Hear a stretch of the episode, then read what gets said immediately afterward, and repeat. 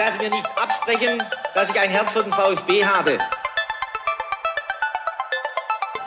Sverrisson, dann wieder Kügel.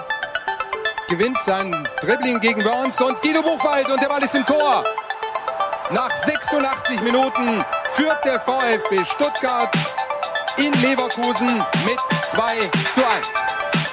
Nach 1950, 52 und 84 gewinnt der VfB Stuttgart zum vierten Mal die Meisterschale.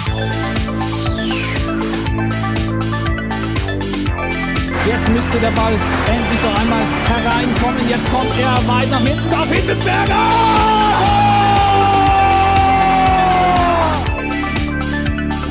Mario Gomez, spitze Winkel, noch einmal nach innen. Pizza hat den Ball und es gibt noch einmal Abstoß vom Tor. Und jetzt ist das Spiel aus und der VfB Stuttgart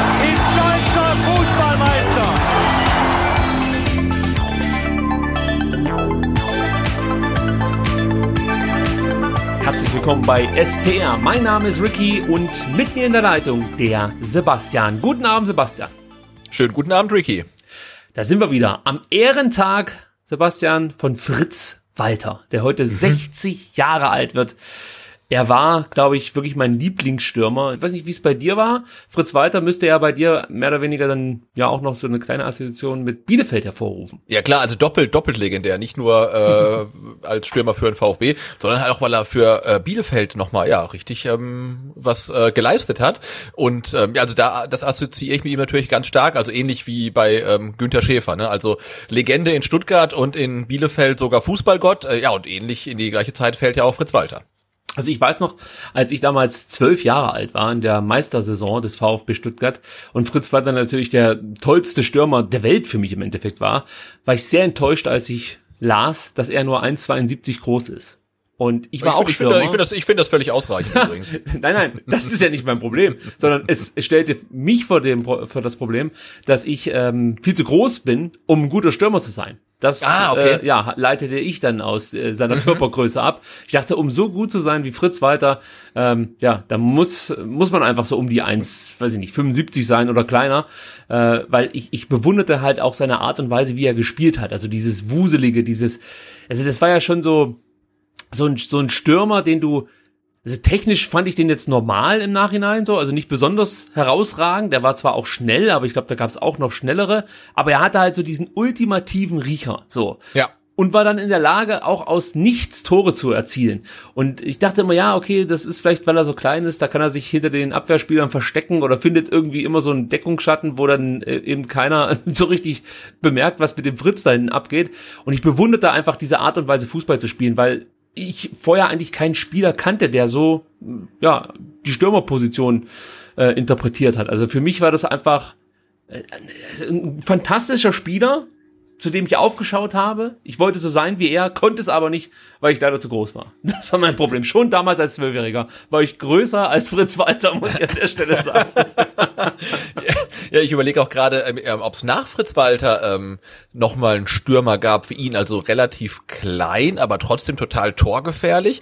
Ähm, weil, ich meine, wenn man sich jetzt mal ja so äh, zurückerinnert, ne, Mario Gomez, jetzt kommt mir dann in den Sinn irgendwie in der zweiten Liga, äh, jetzt Fabian Klos eine Kante, auch äh, Simon Terod in der zweiten Liga so eine Kante, auch in der ersten Liga sind die Stürmer alle irgendwie, haben alle Gardemaß, aber wann gab's denn mal noch jemanden, der irgendwie gerade mal so knapp über die 1,70 hinaus äh, ragte und, und trotzdem ein richtig, richtig guter Stürmer war? Mir fällt da jetzt spontan ähm, keiner ein. Ja, wir müssten wahrscheinlich jetzt wirklich dann ähm, vielleicht mal kurz bei Transfermarkt oder auf und nach Größe sortieren. Ja, nach Größe sortieren und so gibt's bestimmt, aber ich gebe dir recht, so ganz spontan fällt einem keiner ein, mein, klar, Fritz Walter durch diese Meistersaison und äh, ja, überhaupt durch sein Auftreten in Stuttgart, man verbindet halt einfach eine tolle Zeit mit Fritz Walter. Ja, ist er letzten Endes legendär und äh, deswegen glaube ich auch jedem Fan präsent ein Stück weit. Und das Schöne ist ja, für alle, die regelmäßig ins Stadion gehen und das ein oder andere Mal dann auch vielleicht auf der Haupttribüne zu Gast sind, sie treffen ja da Fritz Walter. Wirklich bei jedem Heimspiel. Das finde ich auch so cool, dass er da ja, äh, immer dabei ist und auch immer ansprechbar ist. Ich beobachte das manchmal, also er nimmt sich da wirklich für jeden Zeit, macht hier Selfies, spricht dann, wie gesagt, auch mit den Leuten und so. Und das ist halt auch irgendwie sowas, was, was ich aus der Zeit noch in Erinnerung habe, dass Spieler zwar schon auch was ganz besonders Großes waren, aber du hattest trotzdem irgendwie die Möglichkeit, an die ranzukommen. Und wenn es dann halt bei einer Trainingseinheit war und du hast dann ähm, ja zugeschaut und konntest dann direkt nach dem Training so einen Fritz weiter abpassen, das ist heute nicht mehr ganz so leicht, weil du gar nicht so nah rankommst beim Training. Also früher der eine oder andere wird es noch wissen, da konntest du ja wirklich direkt am Platz nebendran stehen und ähm, dann dich in, in diesen, in diese, auf diesen Weg da positionieren, der von, von den Trainingsplätzen in die Umkleidekabine geführt hat. Das weiß ich noch. Da standen dann immer so ein paar Kids rum, ich natürlich auch, und ähm, ja, erstarrten vor Ehrfurcht, wenn da so ein Guido Buchwald an einem vorbeilief. Wahnsinn. Ich weiß noch, Rolf Ringer hat mich mal angeschrien. Also, kein Scheiß. Ich war mal bei einer Trainingseinheit, ich weiß nicht mehr genau, wann das war, ähm, aber auf jeden Fall war Rolf äh, Fringer Trainer des VfB. Das ja, begrenzt so ein bisschen den Zeitraum. Ähm, und da, wo ich stand mit einem Kumpel, lagen die ganzen Trinkflaschen oder stand halt so ein Ständer mit Trink Flaschen von den Spielern und es war sehr warm. Und irgendwann schrie Rolf Ringer, schmeiß mal so eine Flasche her oder sowas in seinem Akzent. Und das habe ich gar nicht verstanden. Und mein Kumpel hat mich dann noch blöd angemacht und hat äh, gesagt, sollst eine Flasche hinschmeißen. Und als ich dann einfach eine Flasche in Richtung Rolf Ringer geschmissen habe, also das war für mich ein Moment, den, den habe ich, glaube ich, monatelang nicht vergessen können. Also bis heute nicht. Also es war einfach vielleicht das Größte, was ich je beim VfB erreicht habe, dass ich Fritz war, äh, dass ich natürlich nicht Fritz weiter, dass ich Rolf Bringer eine Trinkflasche zuwerfen durfte, muss man ja fast schon sagen. ja, das waren noch Zeiten. Heute undenkbar, ja. Gerade in Zeiten genau, von und, Corona. Und, und ich habe auch, äh, war das Anfang dieser Woche oder Ende letzter Woche, dass sich auch äh, Fritz Walter geäußert hat zum aktuellen Kader und er hat, ah, jetzt kommt der nächste ehemalige Spieler, der sagt, dass alles irgendwie scheiße ist. Aber nee, er hat tatsächlich was ganz anderes gesagt und hat dann ähm, gesagt, ähm, dass sich der VfB in der ersten Liga vielleicht auch leichter tun wird als in der zweiten Liga. Was ja viele denken und was ja schön wäre, wenn es ähm, dann sich äh, als wahr herausstellt. Ähm, aber er ähm, ja, blies ein anderes Horn als zum Beispiel äh, Thomas Berthold, der der Meinung ist, dass man eigentlich gar nicht antreten muss in der ersten Liga. Ja, ich habe es auch gelesen. Also wenn ich es richtig verstanden habe, dann sagt er nur, ein Stürmer, der eine gewisse Kopfballgefahr mit in die Mannschaft bringt, wäre nicht schlecht. Ansonsten hofft er halt einfach, dass es besser läuft. Als, also, dass der VfB sich leichter tut mit den, ja. mit den äh, Gegnern in der ersten Liga, weil, das habe ich jetzt auch neu gelernt, in der, in der ersten Liga das Mittelfeld den kreativen Mannschaften zugutekommt. Und äh, in der zweiten Liga wird da mehr gekämpft und geackert und ähm, ja, geht's rustikaler zur Sache und das würde dem VfB nicht so sehr liegen. Wo man natürlich jetzt wieder die Frage stellen könnte, okay, wenn es dann wirklich zu einem Abstiegskampf kommt, ob das dann so ein Attribut ist, äh, mhm. das uns helfen kann. Aber wir werden sehen, wir werden sehen. Äh, ist noch eine ganze Zeit lang hin. Übrigens heute auch Geburtstag und den gratulieren wir auch Stefan Walter, der Sohn von Fritz Walter. Auch er hat heute Geburtstag und wird 33. Und ich dachte, wenn wir schon dem Vater gratulieren, dann gratulieren wir auch dem Sohn. Da gibt's ja auch dieses niedliche Bildchen Fritz Walter auf seinem Fahrrad hinten auf dem Gepäckträger in einem vorschriftsmäßigen Sitz. Der kleine Stefan. Damals, weiß ich nicht, vielleicht drei Jahre oder vier Jahre alt. Hast du das Bild gesehen? Nee, nee. muss ich die Archive wieder durchstöbern. Gut, also Fritz Walter, Happy Birthday. Gut, dann gucken wir mal ähm, eher in die ja, Neuzeit und äh, beschäftigen uns mit den harten Themen und zwar ja mit der Rückkehr ins Stadion beziehungsweise alles, was damit zusammenhängt. Ähm, der VfB hat gestern am Montag endlich mal eine Nachricht rausgegeben, wie es denn für die Dauerkarteninhaber in der kommenden Saison ablaufen könnte. Und das mal gleich vorweggenommen. Ich finde die Art und Weise, die Regelung, die man da gefunden hat in Stuttgart, sehr, sehr gut. Also da gibt's andere Vereine, ich sag nur Köln, die zum Beispiel sagen, okay, also äh, wenn wir wieder spielen, dann bekommen erstmal die ein Kartenvorkaufsrecht, äh, die uns ähm, ja auch in, in schweren Corona-Zeiten unterstützt haben. Das heißt, die zum Beispiel die äh, Rückerstattung für die ausgefallenen Heimspiele nicht verlangt haben. Die Echt, das ziehen die so durch? Ja, ja, Boah, das, ist, das ist ja schon ein bisschen schäbig, oder? Mann, Mann, Mann. ich meine, der Werle, ich sag's ja immer wieder, der ist, das ist eine zwielichtige Gestalt für mich. Also, und hier kommt's dann wieder voll zu tragen, voll zum Tragen. Ja, also beim VfB läuft es folgendermaßen ab, äh, bei der Teilauslastung, die uns ja jetzt erstmal, ich sag mal, droht, ja, vielleicht ja, es ist auch gar nicht so schlecht, äh, wird es nur Tageskarten geben. Also es wird noch keine, kein Dauerkartenverkauf geben. Den gibt es erst, sobald der Regelbetrieb wieder möglich ist. Also solange es dann wahrscheinlich vom, vom ähm, Gesundheitsministerium hier in Baden-Württemberg nicht das grüne Licht gibt für ein volles Stadion, wird es auch keinen Dauerkartenvorverkauf geben. Aber das Vorkaufsrecht bleibt bestehen. Also alle Dauerkarteninhaber der vergangenen Saison 1920 haben ähm, ein Vorkaufsrecht. Sobald dann eben ein Dauerkartenverkauf wieder möglich ist, kann man sich seinen alten Platz wieder buchen und äh, verliert den nicht. Also der VfB ist da ganz stolz drauf und sagt, der Stammplatz eines jeden Dauerkarteninhabers bleibt reserviert. Und wie gesagt, für die Zeit äh, mit Teilauslastung wird es ein Tageskartenkontingent geben. Wie man das dann genau macht, also natürlich haben dann auch wieder die Dauerkartenbesitzer äh, ein Vorkaufsrecht und wie man das dann genau aufteilt, ja, dass jetzt dann eben äh, sich die Zuschauer über das ganze Stadion verteilen, das müssen wir mal abwarten. Da gibt's ja auch die Regelung mit den 1,50 Meter Abstand nach hinten, nach vorne, nach rechts und links. Ähm, ja, da wird es dann laut VfB bis Mitte August dann auch nochmal weitere Informationen geben.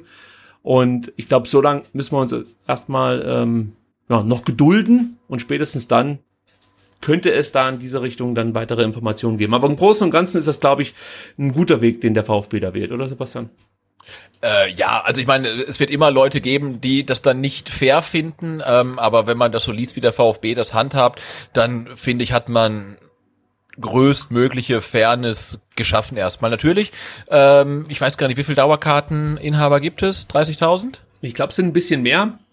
Ähm, das recherchiere ich, solange du deinen Gedanken fortsetzt. Genau, also wir haben 30.000 Dauerkarteninhaber und die haben das Vorkaufsrecht auf, äh, ja, je nachdem, ähm, wie sich dann ähm, das dann kalkuliert, zwischen 17.000 und 26.000 Tickets, was natürlich dann erstmal heißt, äh, wenn alle Dauerkartenbesitzer ihr Vorkaufsrecht äh, nutzen, wird es keine Karten im freien Verkauf geben. Jetzt bin ich auch mal gespannt, wie das dann aussieht, zum Beispiel mit der Cannstatter Kurve, die ähm, Stehplatz ähm, Dauerkarteninhaber, ähm, ob die dann zum Beispiel von ihrem Vorkaufsrecht äh, ja Gebrauch machen werden und sich irgendwo hinsetzen. Also man wird dann ja auch wo ganz anders sitzen vermutlich, ähm, zumindest wenn man einen Stehplatz hat. Ähm, und da bin ich mal gespannt, wie sich das dann ähm, sortiert. Also wie viele Karten werden dann wirklich an Dauerkarteninhaber rausgegeben und gelangen vielleicht tatsächlich noch welche äh, in freien Verkauf, weil wenn man jetzt sich, ja, genau, die Cannstatter Kurve anguckt, dann bin ich mir da gar nicht so sicher, weil das sind ja schon einige, die da stehen, äh, werden die sich irgendwo hinsetzen. Also, äh, Dauerkarten wurden 30.000 verkauft, du hast absolut recht. Und äh, wie du schon sagst, das wird dann interessant zu sehen sein, wie man ähm, gerade die, die Stehplatzgeschichte aufteilt. Da hieß es ja, wir kommen gleich noch detaillierter darauf zu sprechen im Leitfaden der DFL, dass man auf Stehplätze grundsätzlich verzichten möchte. Jetzt habe ich aber wieder gelesen, dass es möglich sein könnte, dass eine reduzierte Anzahl an Zuschauer in den Stehplatzbereich dürfen. Ähm, ist das eigentlich in der, in der, äh, in der Cannstatter Kurve könnte man auch sitzen, oder? Genau, da gibt's die Champions League Variante, wie man so schön sagt. Da kann man, also ich glaube, ich habe mal irgendwo gelesen, auf Knopfdruck, was natürlich oh, nicht ganz stimmt. Also ich glaube, man muss schon noch selber anpacken. Aber äh, praktisch da, wo dann unsere unsere Ultras und natürlich auch die ganzen anderen Fans, die im Stehbereich in der Cannstatter Kurve stehen, drauf rum trampeln. Da drunter äh, sitzen, äh, sind dann die Sitze verborgen und die könnte man natürlich einfach nach oben klappen und hätte dann die Möglichkeit, da noch ein paar Leute hinzusetzen. Ich denke mal, das würde man vielleicht auch so machen und die Dinger einfach nochmal ölen, wenn sie schon mal oben sind. Äh, man weiß ja nicht, wann man sie wieder brauchen könnte. Genau, ein also, Hauch von Champions League im, im Neckarstadion. ja, schön. Also die Dinger wieder rausklappen und dann ähm, einfach ein paar Stehplatzfreunde dort positionieren. Ich bin auch mal gespannt, wie man das dann kontrolliert. Also gerade in dieser Cannstatter Kurve zum Beispiel jetzt, ja. Also wie, wie kontrollierst du jetzt, dass die Leute dann, die sich vielleicht dann aus Gewohnheit hinstellen, obwohl es Sitzplätze gibt, dann eben sich nicht zu nahe kommen? Also könnten wir vorstellen, dass es vielleicht ähnlich abläuft wie beim Restart äh, der Bundesliga und zweiten Liga, dass man am Anfang penibel drauf achtet und äh, mhm. in der mhm. Bildzeitung dann auch wieder ein Riesending draus macht, wenn fünf Leute zusammenstehen und irgendwann äh, wird sich das dann etwas abflachen, je nachdem, wie sich das Infektionsgeschehen hier in Deutschland entwickelt. Ähm, aber im Prinzip, um das vielleicht auch nochmal kurz ähm, hier zusammenzufassen, finde ich die, die, ja, die Art und Weise, wie man jetzt da versucht, wieder Zuschauer ins Stadion zu bringen, ehrlich gesagt legitim. Also ich, ich finde das völlig okay. Also ich bleib weiterhin dabei, man muss sich aus Sicht des Fußballs immer die Frage stellen, ob das nicht ein falsches Signal an die Allgemeinheit sendet, ja, und also einfach ein Augenmerk darauf haben, wie sich das jetzt hier entwickelt mit Corona, nicht nur, vielleicht nicht nur in Deutschland, sondern europaweit, da sieht man ja überall, die Zahlen steigen jetzt wieder leicht, auch in Deutschland geht es wieder etwas nach oben, aber alles noch im kontrollierbaren Bereich. Aber sollte es da mal irgendwann, ja, irgendwann irgendwie nur den Anschein geben, dass es wieder bedrohlicher werden könnte, muss man auch schnell handeln. Also so, so eine Geschichte wie damals Anfang März, dass man da noch ewig lang rumdiskutiert und dann sich dann dafür entscheidet, doch nochmal ein Stadion vor Aus, äh, ein Fußballspiel vor ausverkauftem Haus abzuhalten. Thema Stuttgart gegen Bielefeld. Ja, das möchte ich so eigentlich nicht mehr erleben. Also ich hoffe, daraus hat man ein Stück weit gelernt, auch wenn nichts passiert ist. Aber ja, also diese gesellschaftliche Verantwortung, die der Fußball da hat, das Zeichen, was vom Fußball ausgeht, wenn da wieder Leute im Stadion sind und es wird laut sein, es wird auch, glaube ich, gar nicht extrem auffallen, wenn da 1,50 Meter Platz zwischen den Leuten ist. Weißt du, wie ich meine? Also das wird das ja. Auge wahrscheinlich dann mal irgendwann als volles Stadion halt einfach abspeichern so. Und ich glaube jetzt nicht, dass du da so riesen Lücken irgendwie erkennen wirst, sondern es wird, glaube ich, schon ganz ordentlich voll aussehen, könnte ich mir vorstellen. Ja, und ähm, nee, also ich finde es auch, auch, wie gesagt, legitim, ähm, jetzt da zu gucken, wie man das unter Einhaltung ähm, der Hygieneregeln und unter Minimierung des Infektionsrisikos äh, ja wieder wieder ein bisschen hochfahren kann weil klar, wenn man jetzt mal am Wochenende, ich meine, Freibäder sind geöffnet, klar, auch mit weniger Leuten oder du bist am Badesee, also da ist das normale Leben ja auch schon weitestgehend zurückgekehrt und es scheint ja zu funktionieren. Und insofern ist es dann auch okay, wenn man sagt, okay, dann muss man auch nicht vor null Zuschauern spielen, sondern kann diese riesigen Stadien auch wieder mit einem paar ähm, oder auch ein paar mehr Zuschauern füllen und ich finde, dann muss halt jeder ja, Zuschauer, jeder Fan für sich selbst entscheiden, äh, äh, ob das für, für ihn was ist, ob er dann sein Recht dann halt auf das Tagesticket wahrnehmen möchte oder ob er sagt, nee, komm, das ähm, gebe ich mir erst wieder, ähm, wenn es wieder so ist, wie ich mir das vorstelle, nämlich dann vor 55.000 oder vielleicht vor 47.000 und äh, ohne, weiß ich nicht, Adressabgabe, ähm, wenn ich ins Stadion rein will oder ohne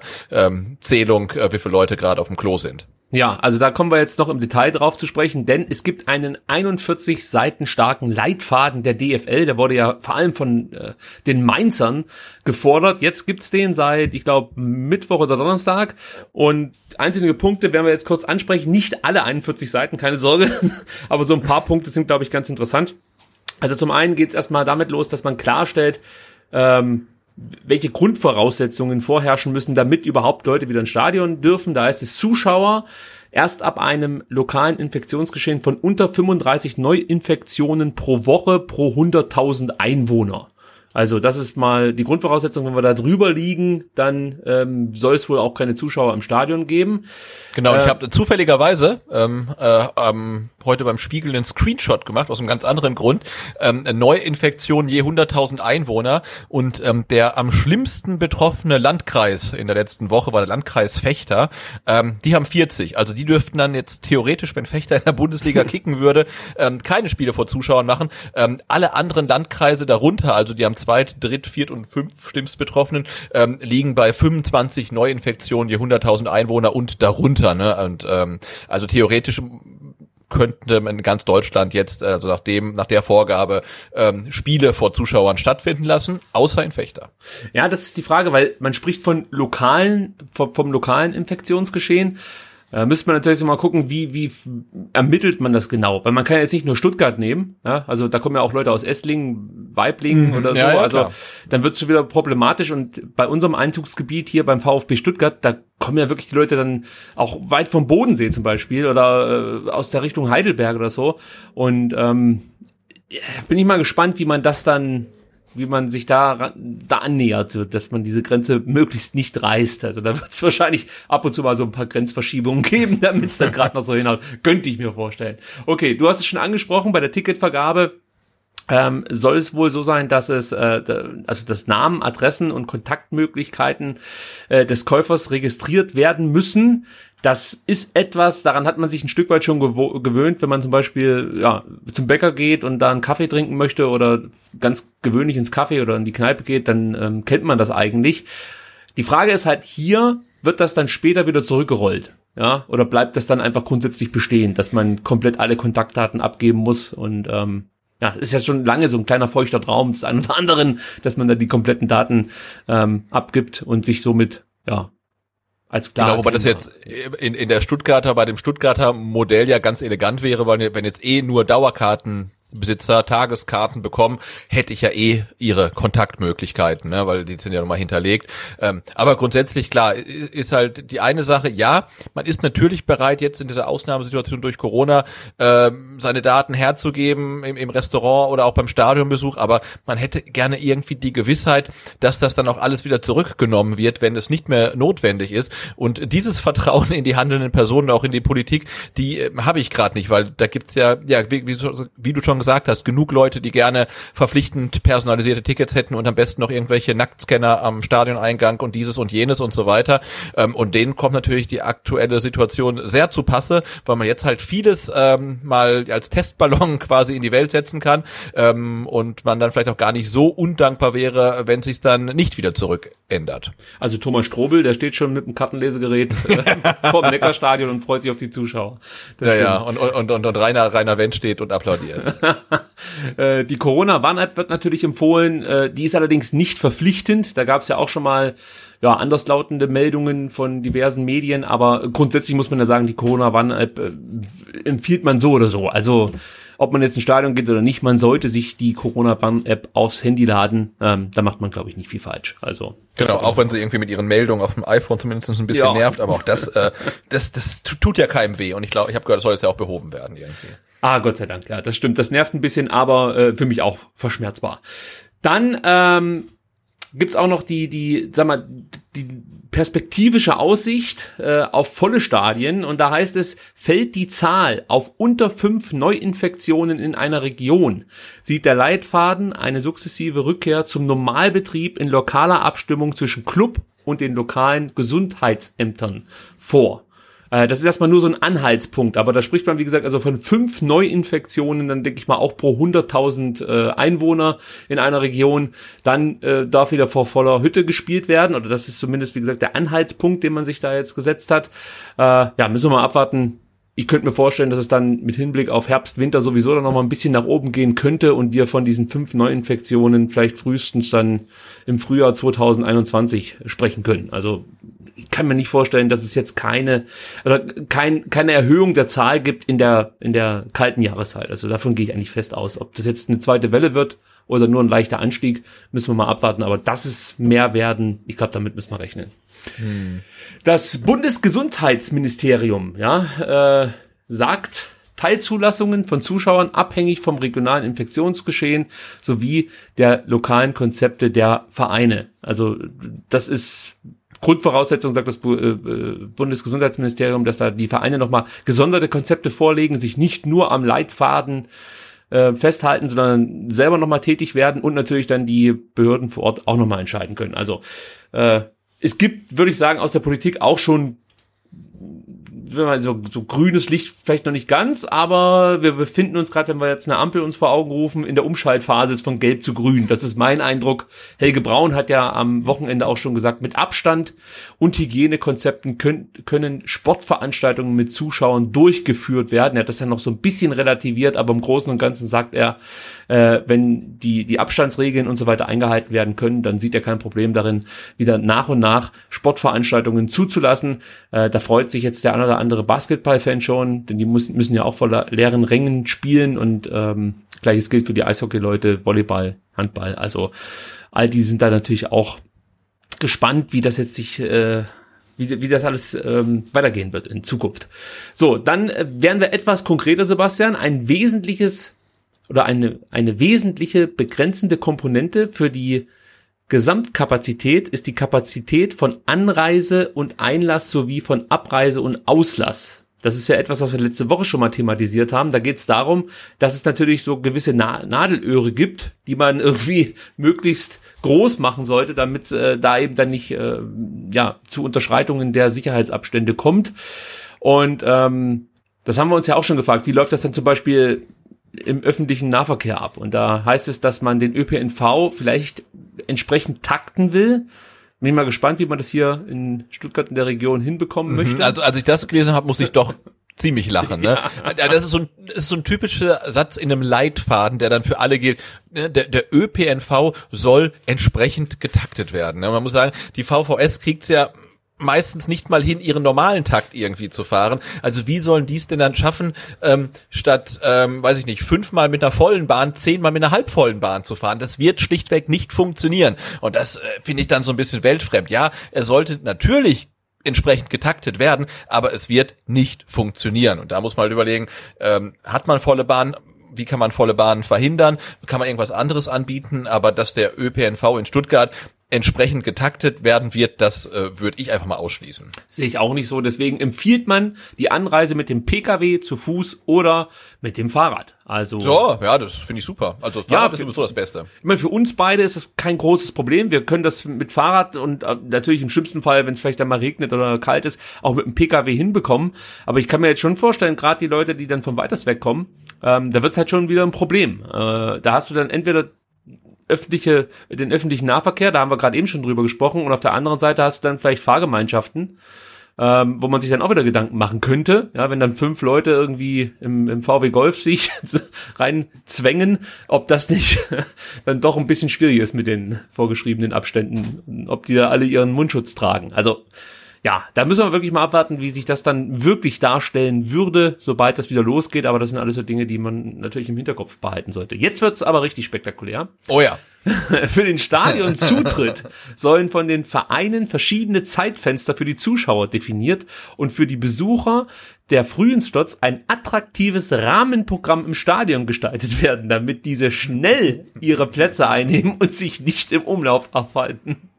Da, also ich glaube, egal in welches Stadion man schaut, es gibt, glaube ich, nirgendswo nur ansatzweise ein attraktives Rahmenprogramm. Also ich habe noch nie von irgendeinem Fan von irgendwo gehört, ey, unser Stadionsprecher äh, macht das so gut mit seiner Kirmes da äh, eine Stunde vor Spiel an Pfiff. Ich bin froh, wenn ich schon 14.30 Uhr im Stadion sein kann. Oder noch früher.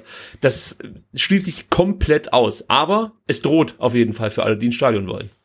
Ja, und ich bin mal ähm, gespannt. Also das, das klingt ja, also attraktives Rahmenprogramm im Stadion klingt ja echt wie so eine Drohung. Ne? Also da kriegt man ja Angst, da rollen sich mir die Zehennägel auf. Ähm, ähm, aber ich bin mal gespannt, wie ähm, kreativ die Clubs werden. Also wenn wir jetzt wirklich Fans äh, haben, die also du hast Anstoß, sagen wir mal, Samstag 15.30 ähm, und du sagst, äh, die ersten Fans müssen um 13.30 Uhr rein, 12.30 Uhr oder noch früher, äh, um das halt alles irgendwie unter Kontrolle zu bekommen dann bin ich mal gespannt, ähm, wie kreativ die Clubs werden, um die Leute möglichst früh ins Stadion zu bekommen. Ähm, ich meine, eine Variante wäre ja zum Beispiel, du sagst, ähm, du, du koppelst quasi die Tickets an eine Einlasszeit und sagst, hey, je früher ihr kommt, desto weniger müsst ihr für die Tickets zahlen. W wäre eine Möglichkeit. Aber ähm, du verhinderst damit nicht, dass sie sich dann im Umlauf aufhalten. Nee, da muss das Rahmenprogramm dann ähm, auf dem sein. Rasen dann tatsächlich stimmen, ja. Und da wäre ja die Frage, ob man da nicht die Chance nutzt und wirklich ähm, irgendwelche ähm, U-Mannschaften ein Vorprogramm gestalten lässt und die kicken da, weil wenn du eh die ganzen ähm, Hygieneregeln im Stadion einhalten kannst, dann wäre das ja vielleicht auch eine Chance, ähm, dass dann eine, weiß ich nicht, U16, 15, 14 oder so spielen könnte. Oder gerne auch eine U19, weil das Interesse vielleicht dann ja, ja. größer ist. Genau. Ist natürlich jetzt wahrscheinlich völlig illusorisch von uns. Natürlich ist es so illusorisch, aber ich finde, aber ich finde, in solche Richtung musst du ja denken und du kannst ja nicht sagen, ähm, weiß ich nicht, ähm, Anstoß 15.30 Einlass ab 11.30 Uhr und äh, eben das attraktive Rahmenprogramm besteht darin, ähm, dass ähm, Holger Laser die besten Szenen der letzten Saison kommentiert oder so. Ja. Das, und es hat auch nichts mit Holger Laser zu tun, muss man Nein, nein, nein, also das, das könnte auch sonst jemand machen. Ja, ne? Also es ja. könnte auch Thomas Hitzelsberger sein, der irgendwie die Highlights der letzten Saison kommentiert. Da kommen die Leute nicht früher rein. Du musst dann wirklich auf dem Rasen irgendwas bieten, was die Leute sehen wollen. Das ist sicherlich kein, kein Torwandschießen. Ich hab's Holger Badstuber kommentiert die Highlights der letzten Saison. Das würde ich das mir, mir auch gut vorstellen. Nein, aber oder, oder Wolfgang. Oh, das war scheiße. Nee, das war auch gar nichts. Okay, das war jetzt nicht ganz so schlecht. Und das war wieder scheiße. Wolfgang Dietrich, dass man den noch mal durch Stadion führt oder so, das könnte ich mir auch vorstellen, dass das den einen oder anderen äh, rechtzeitig auf die Sitze treibt. Aber äh, was ich mir so vorstelle, ist halt wirklich, dass man sagt, okay, äh, es gibt halt die einen, die 13:30 im Stadion sein müssen, dafür aber dann schon direkt nach Abpfiff gehen dürfen dürfen. Oder so. Halt, ja, und dann gibt's halt die anderen, die so einen Mittelslot bekommen und ja, ich sag mal, die Arschkarte haben dann wahrscheinlich die, die wirklich dann erst zehn Minuten vor Anpfiff auf ihren Platz dürfen, aber dann hinten raus etwas länger. Äh, genau, die, dann, die können dann äh, ab 19 Uhr dann das Stadion wieder verlassen. die dürfen dann noch die unterhaltsame Pressekonferenz äh, sich live auf der auf der äh, Anzeigetafel reinziehen. Ja, also ich bin mal gespannt, wie das attraktive Rahmenprogramm aussieht. Also da muss man sich dann schon was einfallen lassen. Aber ich denke mir, ja, da wird es dann vielleicht sowas geben wie irgendwie FIFA-Sessions oder so, dass das vielleicht ein verletzter Spieler oder mal ein Spieler, der nicht im Kader steht, dann noch da eine FIFA-Session gegen einen Fan spielt. Äh, das sorgt natürlich jetzt nicht dafür, dass du einfach gebannt auf deinem Sitz, ja, sitzt und, und äh, einfach denkst, Mensch, was geht denn hier Geiles ab? Aber ja, irgendwas werden sie sich schon einfallen lassen. Ähm, das ist halt eben nicht nur euer Applaus, in, im Laserton in mehrfacher Ausführung zu hören gibt, sondern dass es vielleicht dann doch ein bisschen unterhaltsamer wird. Ähm, ja, aber da muss halt ne, dann wirklich mehr kommen als Torwand schießen oder irgendwelche ähm, ja. Kinder, die rumlaufen und Fähnchen spenken. Also äh, ja, wenn die Leute auf ihren Platz bekommen willst, irgendwie zwei Stunden vor Anpfiff, dann muss da unten irgendwas passieren, was die Leute äh, wirklich sehen wollen. Und äh, ja, da bin ich mal gespannt, was sich der VfB da einfallen lässt und äh, was sich andere Clubs ähm, einfallen lassen. Ich denke, die Möglichkeiten sind quasi ja Grenzen grenzenlos und äh, da ist jetzt Kreativität gefragt. Also mein erster Vorschlag ist eine Q&A mit Klaus Vogt vor jedem Heimspiel. Und das meine ich ernst. Also das einfach äh, so eine gewisse Anzahl an Fans werden ausgewählt, die die mit Klaus Vogt ähm, einfach so eine so eine halbe dreiviertel Stunde dann auf dem Rasen verbringen dürfen und ihn mit Fragen löchern dürfen. Natürlich wird das vorher so ein bisschen ausgewählt, welche Fragen da gestellt werden dürfen und so. Aber sowas stelle ich mir halt interessant vor. Also ich jetzt als Fan würde mich da definitiv hinsetzen oder hinstellen, je nachdem, und mir das geben. Also das würde mir dann auch was ein Stück weit ja, Mehrwert bieten. Aber ähm, ja, irgendwelche, äh, weiß ich nicht, Musiker, die da interviewt werden oder Comedians oder sonst irgendwas, das gibt mir alles gar nicht. Es muss nichts, das muss äh, einen Vereinsbezug haben, finde ich. Also äh, vielleicht kann man auch so eine Oldie-Runde machen, ja, dass man dann regelmäßig Leute dabei hat, die dann vielleicht etwas länger aus ihren Tagen beim oder von ihren Tagen vom äh, VfB erzählen und sowas.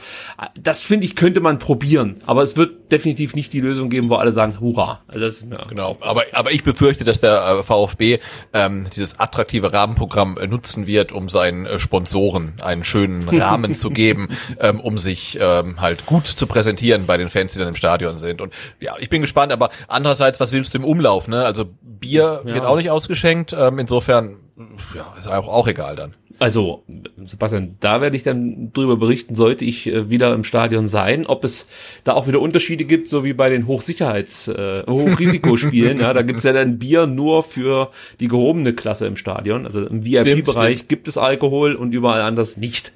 Äh, vielleicht gibt's dann ähnliche Zustände, aber wir werden das hier bei STR aufarbeiten, das versprechen wir schon.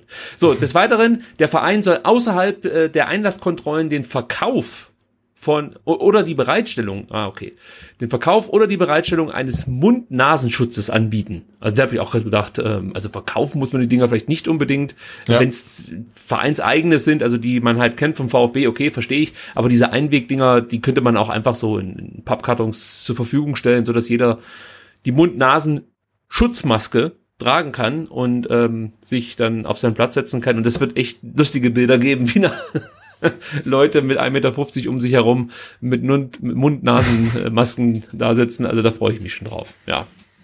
Gut, dann äh, gucken wir noch ein bisschen weiter. Im Stadion selbst sollen so viele Sektoren wie möglich vollständig voneinander getrennt werden und Einbahnstraßensysteme für die Besucher im Umlauf implementiert werden.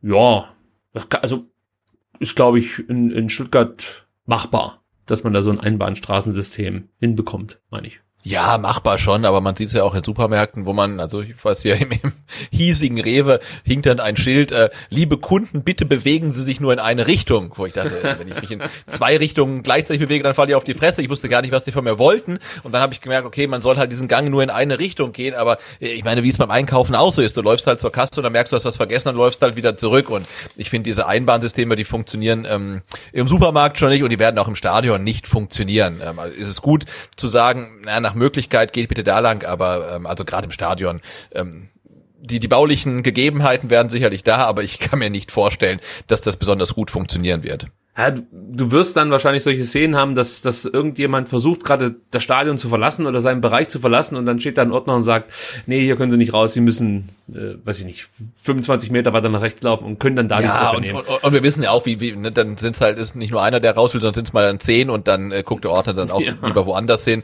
Und äh, das wird sich alles schon irgendwie äh, regeln, ähm, aber ich glaube, das wird dann nicht mehr so viel damit zu tun haben, äh, wie es im DFL-Leitfaden ähm, gewünscht wird. Die Kriterien zur Zuteilung der begrenzten Tickets soll jeder Verein selbst bestimmen dürfen. Die DFL empfiehlt keine Tageskassen an den Stadien zu öffnen, sondern ausschließlich auf Online-Ticketing zu setzen. Gut, damit war zu rechnen, braucht man glaube ich auch nicht viel zu, sagen, das ist relativ klar.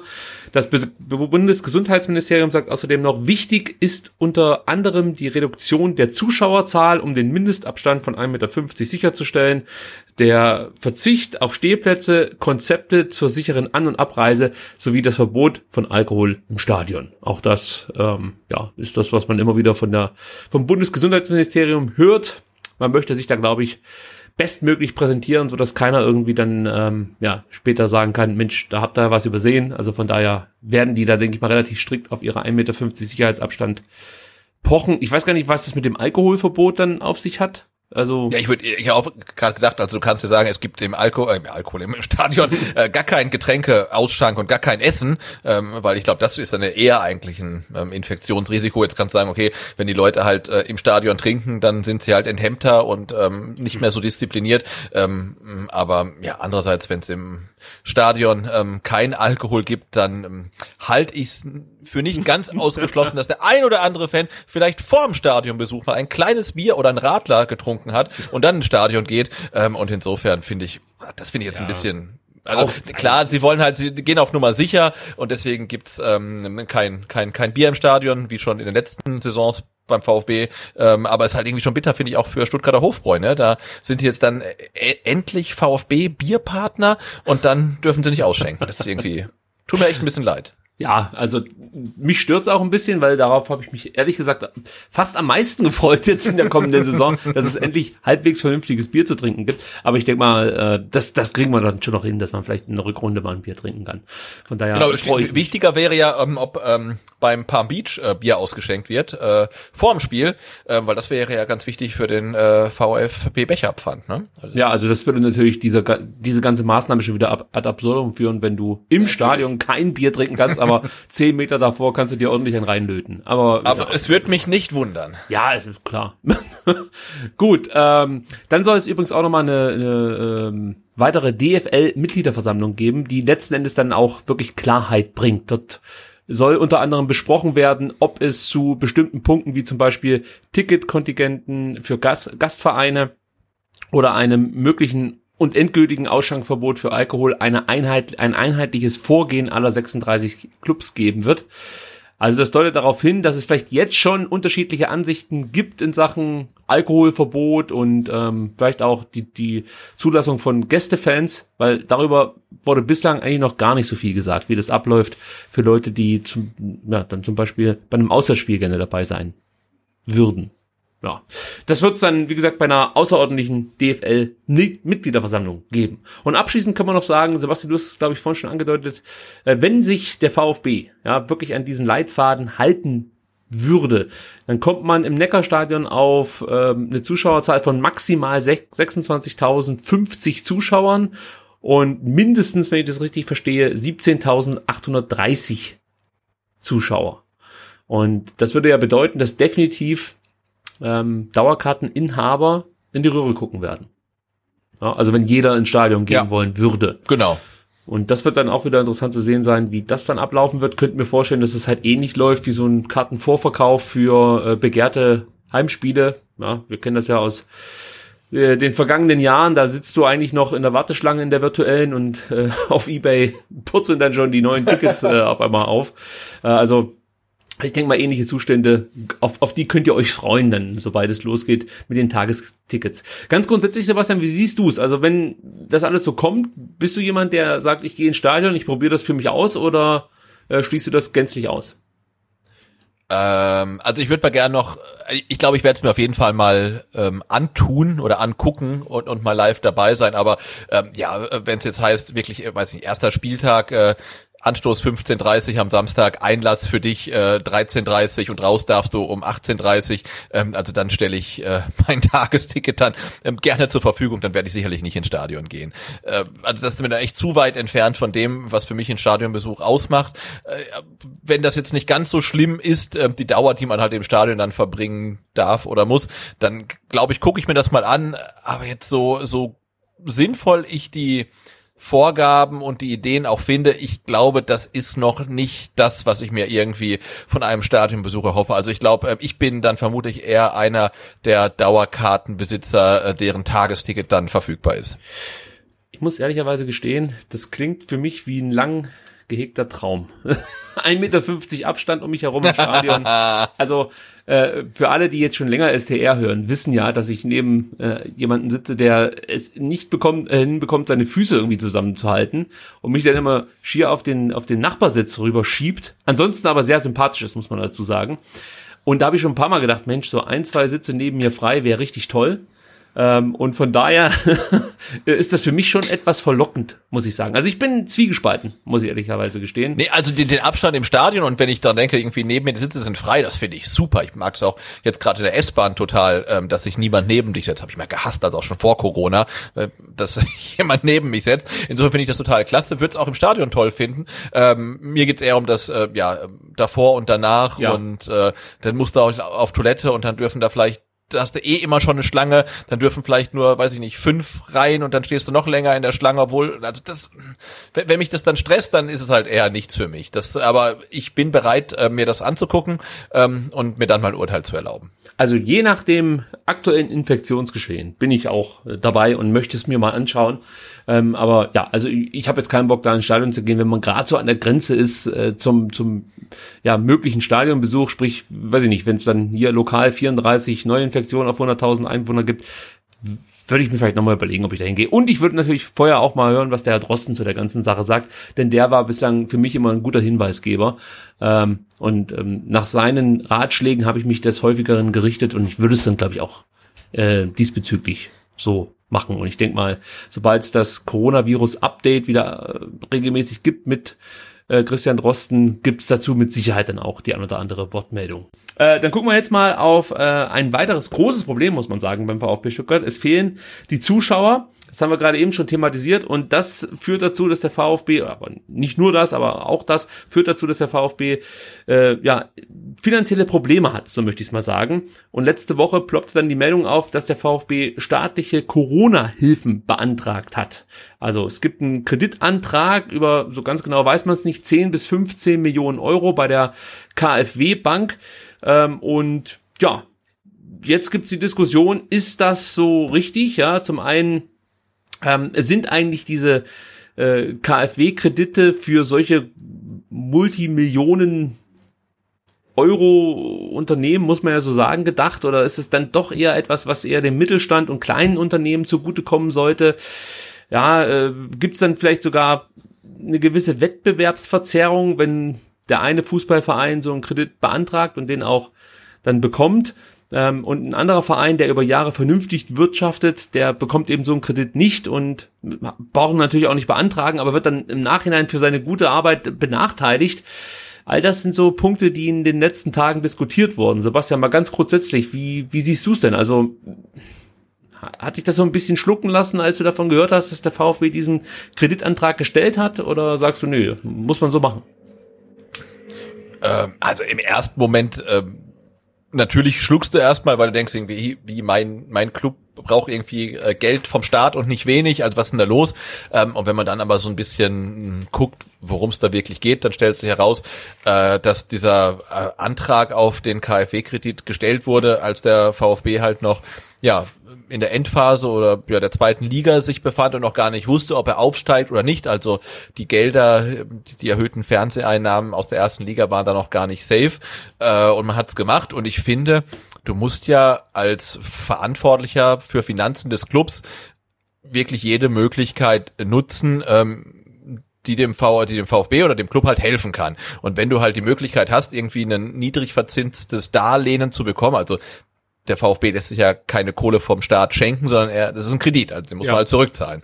Dann vermutlich zu guten Konditionen, aber wenn du die Möglichkeit hast, dann musst du sie halt am Schopfe packen und gucken, dass du diese Kohle bekommst. Und da werde ich natürlich äh, den Finanzverantwortlichen keinen Vorwurf machen, weil sie ihren Job machen. Ich kann zum Beispiel auch dem ähm, Herrn Tönjes keinen Vorwurf machen, dass er versucht, ähm, vom Land NRW, glaube ich, ähm, Geld für den Lohnausfall seiner Angestellten zu bekommen, weil seine Schlachterei dicht gemacht worden ist. Also wenn es dieses Gesetz gibt und die Möglichkeit besteht, sich die Kohle vom Land zu holen, dann muss er das als Unternehmer ja machen. Dann müssen halt andere entscheiden, ähm, ist das halt rechtmäßig und ist dieser Anspruch halt wirklich da. Und genauso ist es natürlich jetzt auch beim VfB oder bei jedem anderen Fußballclub, die sich jetzt halt dann vom Staat einen Kredit holen, äh, um halt unter anderem ihre Spieler zu bezahlen, die halt pro Jahr mehrere Millionen dafür bekommen, dass sie halt gegen den Ball treten. Ja, und dann kann man natürlich sagen, finde ich nicht gut und das müssen aber jetzt andere entscheiden. Ähm, und ich finde es halt gut, wenn der VfB so einen Kredit bekommt. Andererseits finde ich zum Kotzen, wenn ich da zum Beispiel für haften muss, wenn jetzt ähm, der KSC so einen Kredit bekommt. Ja, also möchte ich nicht. Und wenn jetzt Leute sagen, ich finde es nicht gut, dass der Staat einem Fußballclub Kohle gibt, dann kann ich das absolut nachvollziehen. Und wenn es jetzt heißt, ähm, nee, der VfB kriegt keinen KfW-Kredit und kein anderer Bundesliga-Club ähm, kriegt so einen Kredit, dann finde ich diese Entscheidung auch nachvollziehbar, gar keine Frage. Also der VfB-Finanzvorstand Stefan Heiben sagt Folgendes dazu. Stellen Sie sich so einen KfW-Kredit wie ein Haus... Nein, er sagt, wir haben, wir haben in der Phase des Lockdowns alle Möglichkeiten zur wirtschaftlichen Stabilisierung geprüft und unter anderem über unsere Hausbank einen Antrag auf KfW-Förderung gestellt, um unsere Liquidität zu sichern. Das war eine unserer getroffenen Maßnahmen zur äh, Wahrung des wirtschaftlichen Fortbestands des VfB in einer Zeit, in der niemand vorhersagen konnte, wann und wie es Fußball weitergehen würde. Das hast du gerade eben ja schon hervorragend erklärt. Also der Antrag wurde jetzt nicht irgendwie äh, Ende Juni gestellt oder so, sondern wirklich als, als man überhaupt nicht wusste, wie es weitergeht. Und als es letzten Endes auch darum ging, ähm, ja, den VfB in den Arsch zu retten, so ein Stück weit. Und deswegen, ich bin da eigentlich genau auf deiner Seite und sehe es genauso. Äh, ich, will doch dazu sagen, der VfB nimmt ja niemanden was weg. Erstens mal, du hast es ja schon gesagt, Kredit bedeutet, du bezahlst das Ding normalerweise wieder zurück. Ja, und wie gesagt, es ist ja nicht so, dass, dass es da irgendwie einen Topf gibt, der dann irgendwann ausgeschöpft ist und dann bleiben andere auf der Strecke, sondern grundsätzlich kann jeder weiterhin bei der KfW so eine Förderung oder so einen Antrag stellen. Und äh, ich habe mir sagen lassen, dass das auch relativ schnell durchgewunken wird. Also gerade bei mittelständischen und äh, kleineren Unternehmen äh, ist die Prüfung nicht so ähm, tiefgehend, wie das vielleicht äh, manchmal angebracht wäre. Aber bei, bei so einem hohen Kredit, den der VfB hier beantragt, äh, also wie gesagt, jetzt weiß man es nicht genau, sind es 10, sind es 15 Millionen, einigen wir uns einfach, einfach mal auf 12,5 Millionen, da dauert das dann etwas länger. Und äh, trotzdem bin ich da absolut ja auf Seiten des VfB ich, ich glaube, der VfB musste einfach so handeln. Hätten sie es nicht getan, hätte später irgendjemand gesagt, äh, warum habt ihr das nicht gemacht? Genau. Ja, also ja. wenn es schiefgegangen wäre oder so, oder man weiß ja nicht, wie sich das alles noch entwickelt. Es wäre dann definitiv die Diskussion entstanden, Mensch, warum habt ihr denn nicht davon Gebrauch gemacht? Andere Vereine haben es ja auch getan. Hört man, dass Bremen darüber nachdenkt. Du hast vorhin schon Schalke angesprochen, die eine Bürgschaft äh, möchten für, glaube ich, einen Kredit über 30 Millionen Euro. Borussia Dortmund hat man schon gehört, dass auch da äh, wohl mal was irgendwie zumindest angefangen angefragt wurde in die Richtung KfW Bank. Äh, mittlerweile hat sich das, glaube ich, erledigt. Also da gab es, glaube ich, klare Dementis von der Dortmunder äh, Führung. Ähm, von daher gehe ich jetzt mal davon aus, dass die nicht nächste Woche mit der Meldung um die Ecke kommen, dass sie jetzt doch so einen Antrag gestellt haben. Aber im Großen und Ganzen finde ich das finde ich das legitim. Es ist natürlich dann auch ein bisschen als als einfacher Fan für mich jetzt schon ein bisschen merkwürdig, wenn du das so hörst, dass der VfB drei Jahre nach der Ausgliederung plötzlich einen Kredit beantragen muss. Ja, also du fragst dich ja schon so ein Stück weit, wir haben es ja auch hier in der Folge schon mal getan, was eigentlich mit der ganzen Kohle passiert, die wir vom Daimler mhm. bekommen haben und die wir auch durch Transfers eingenommen haben. Ähm, ich finde, hier könnte der Verein vielleicht dann ähm, ein bisschen transparenter in Zukunft auftreten und das ein oder andere vielleicht den Fans verständlicher machen. Also Thema Beraterhonorare zum Beispiel. Ich würde es nicht so schlecht finden, wenn man das versucht, ein bisschen mehr zu erklären, aufzuarbeiten, warum es eben diese extrem hohen Beraterkosten beim VfB gibt mir ist klar, dass es natürlich auch andere Vereine gibt, die hohe Beratungskosten haben, aber es sind nicht so viele, die höhere haben wie wir. Also wenn wir jetzt die 36 Bundesliga-Vereine zum Beispiel nehmen, gehört der VfB, glaube ich, zur Top 6 in Sachen Beraterhonorare.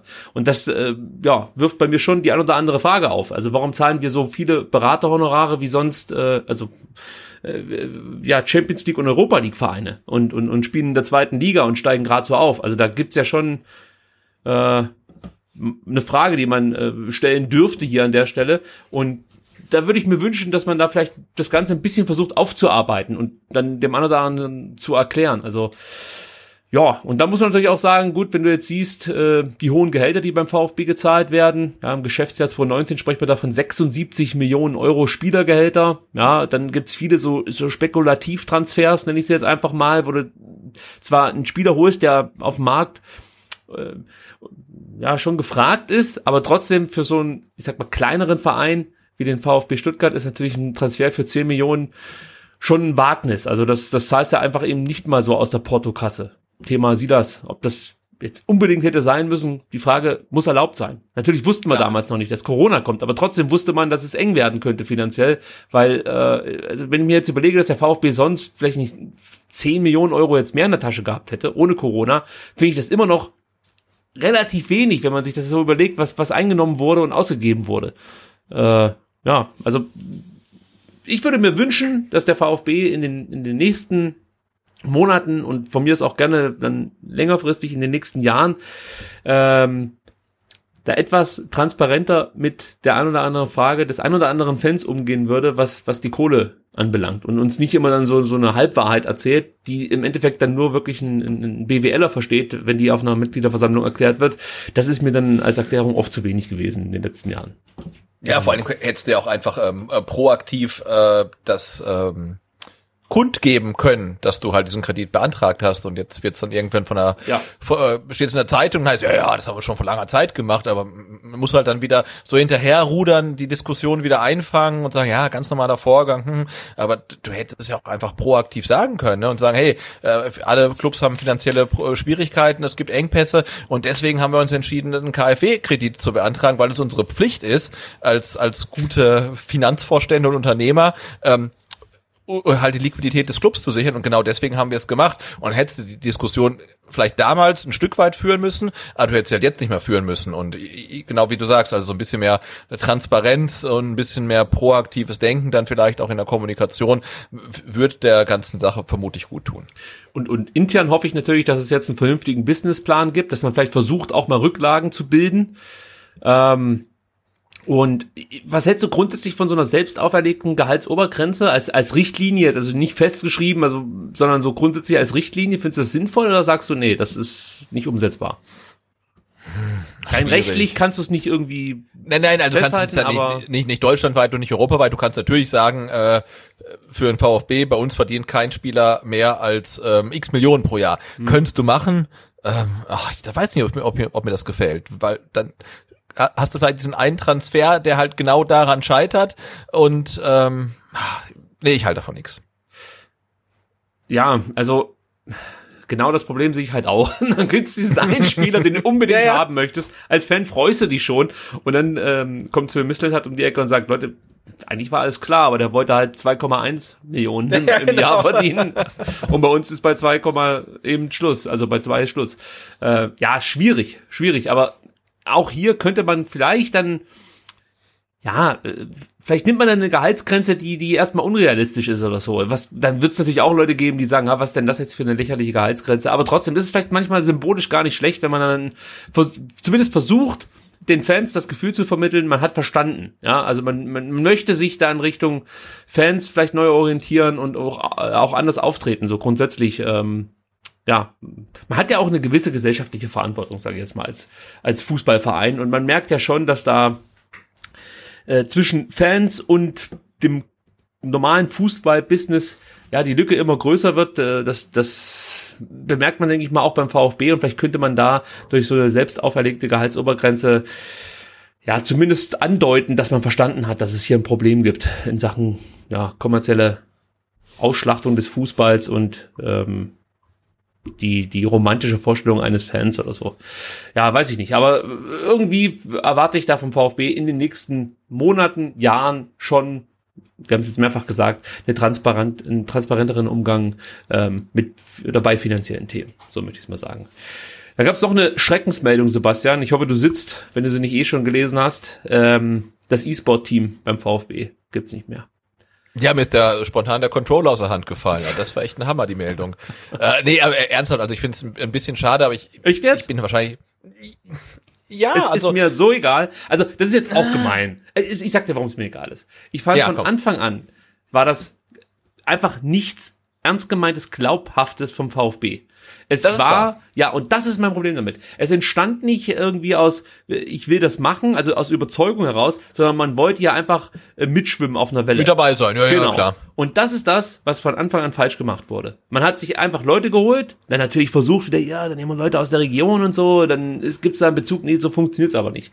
Also es ist halt nichts da gewesen, das mich irgendwie emotional mitnimmt. Ich habe mit den Jungs nicht viel anfangen können, weil sie auch, man hat versucht, sie schon so ein bisschen einzubinden in die, in die ganze VfB-Geschichte, aber ja, da, da klickte irgendwie nichts. Also ich habe mich für die Spieler nicht interessiert, muss man ganz ehrlich sagen.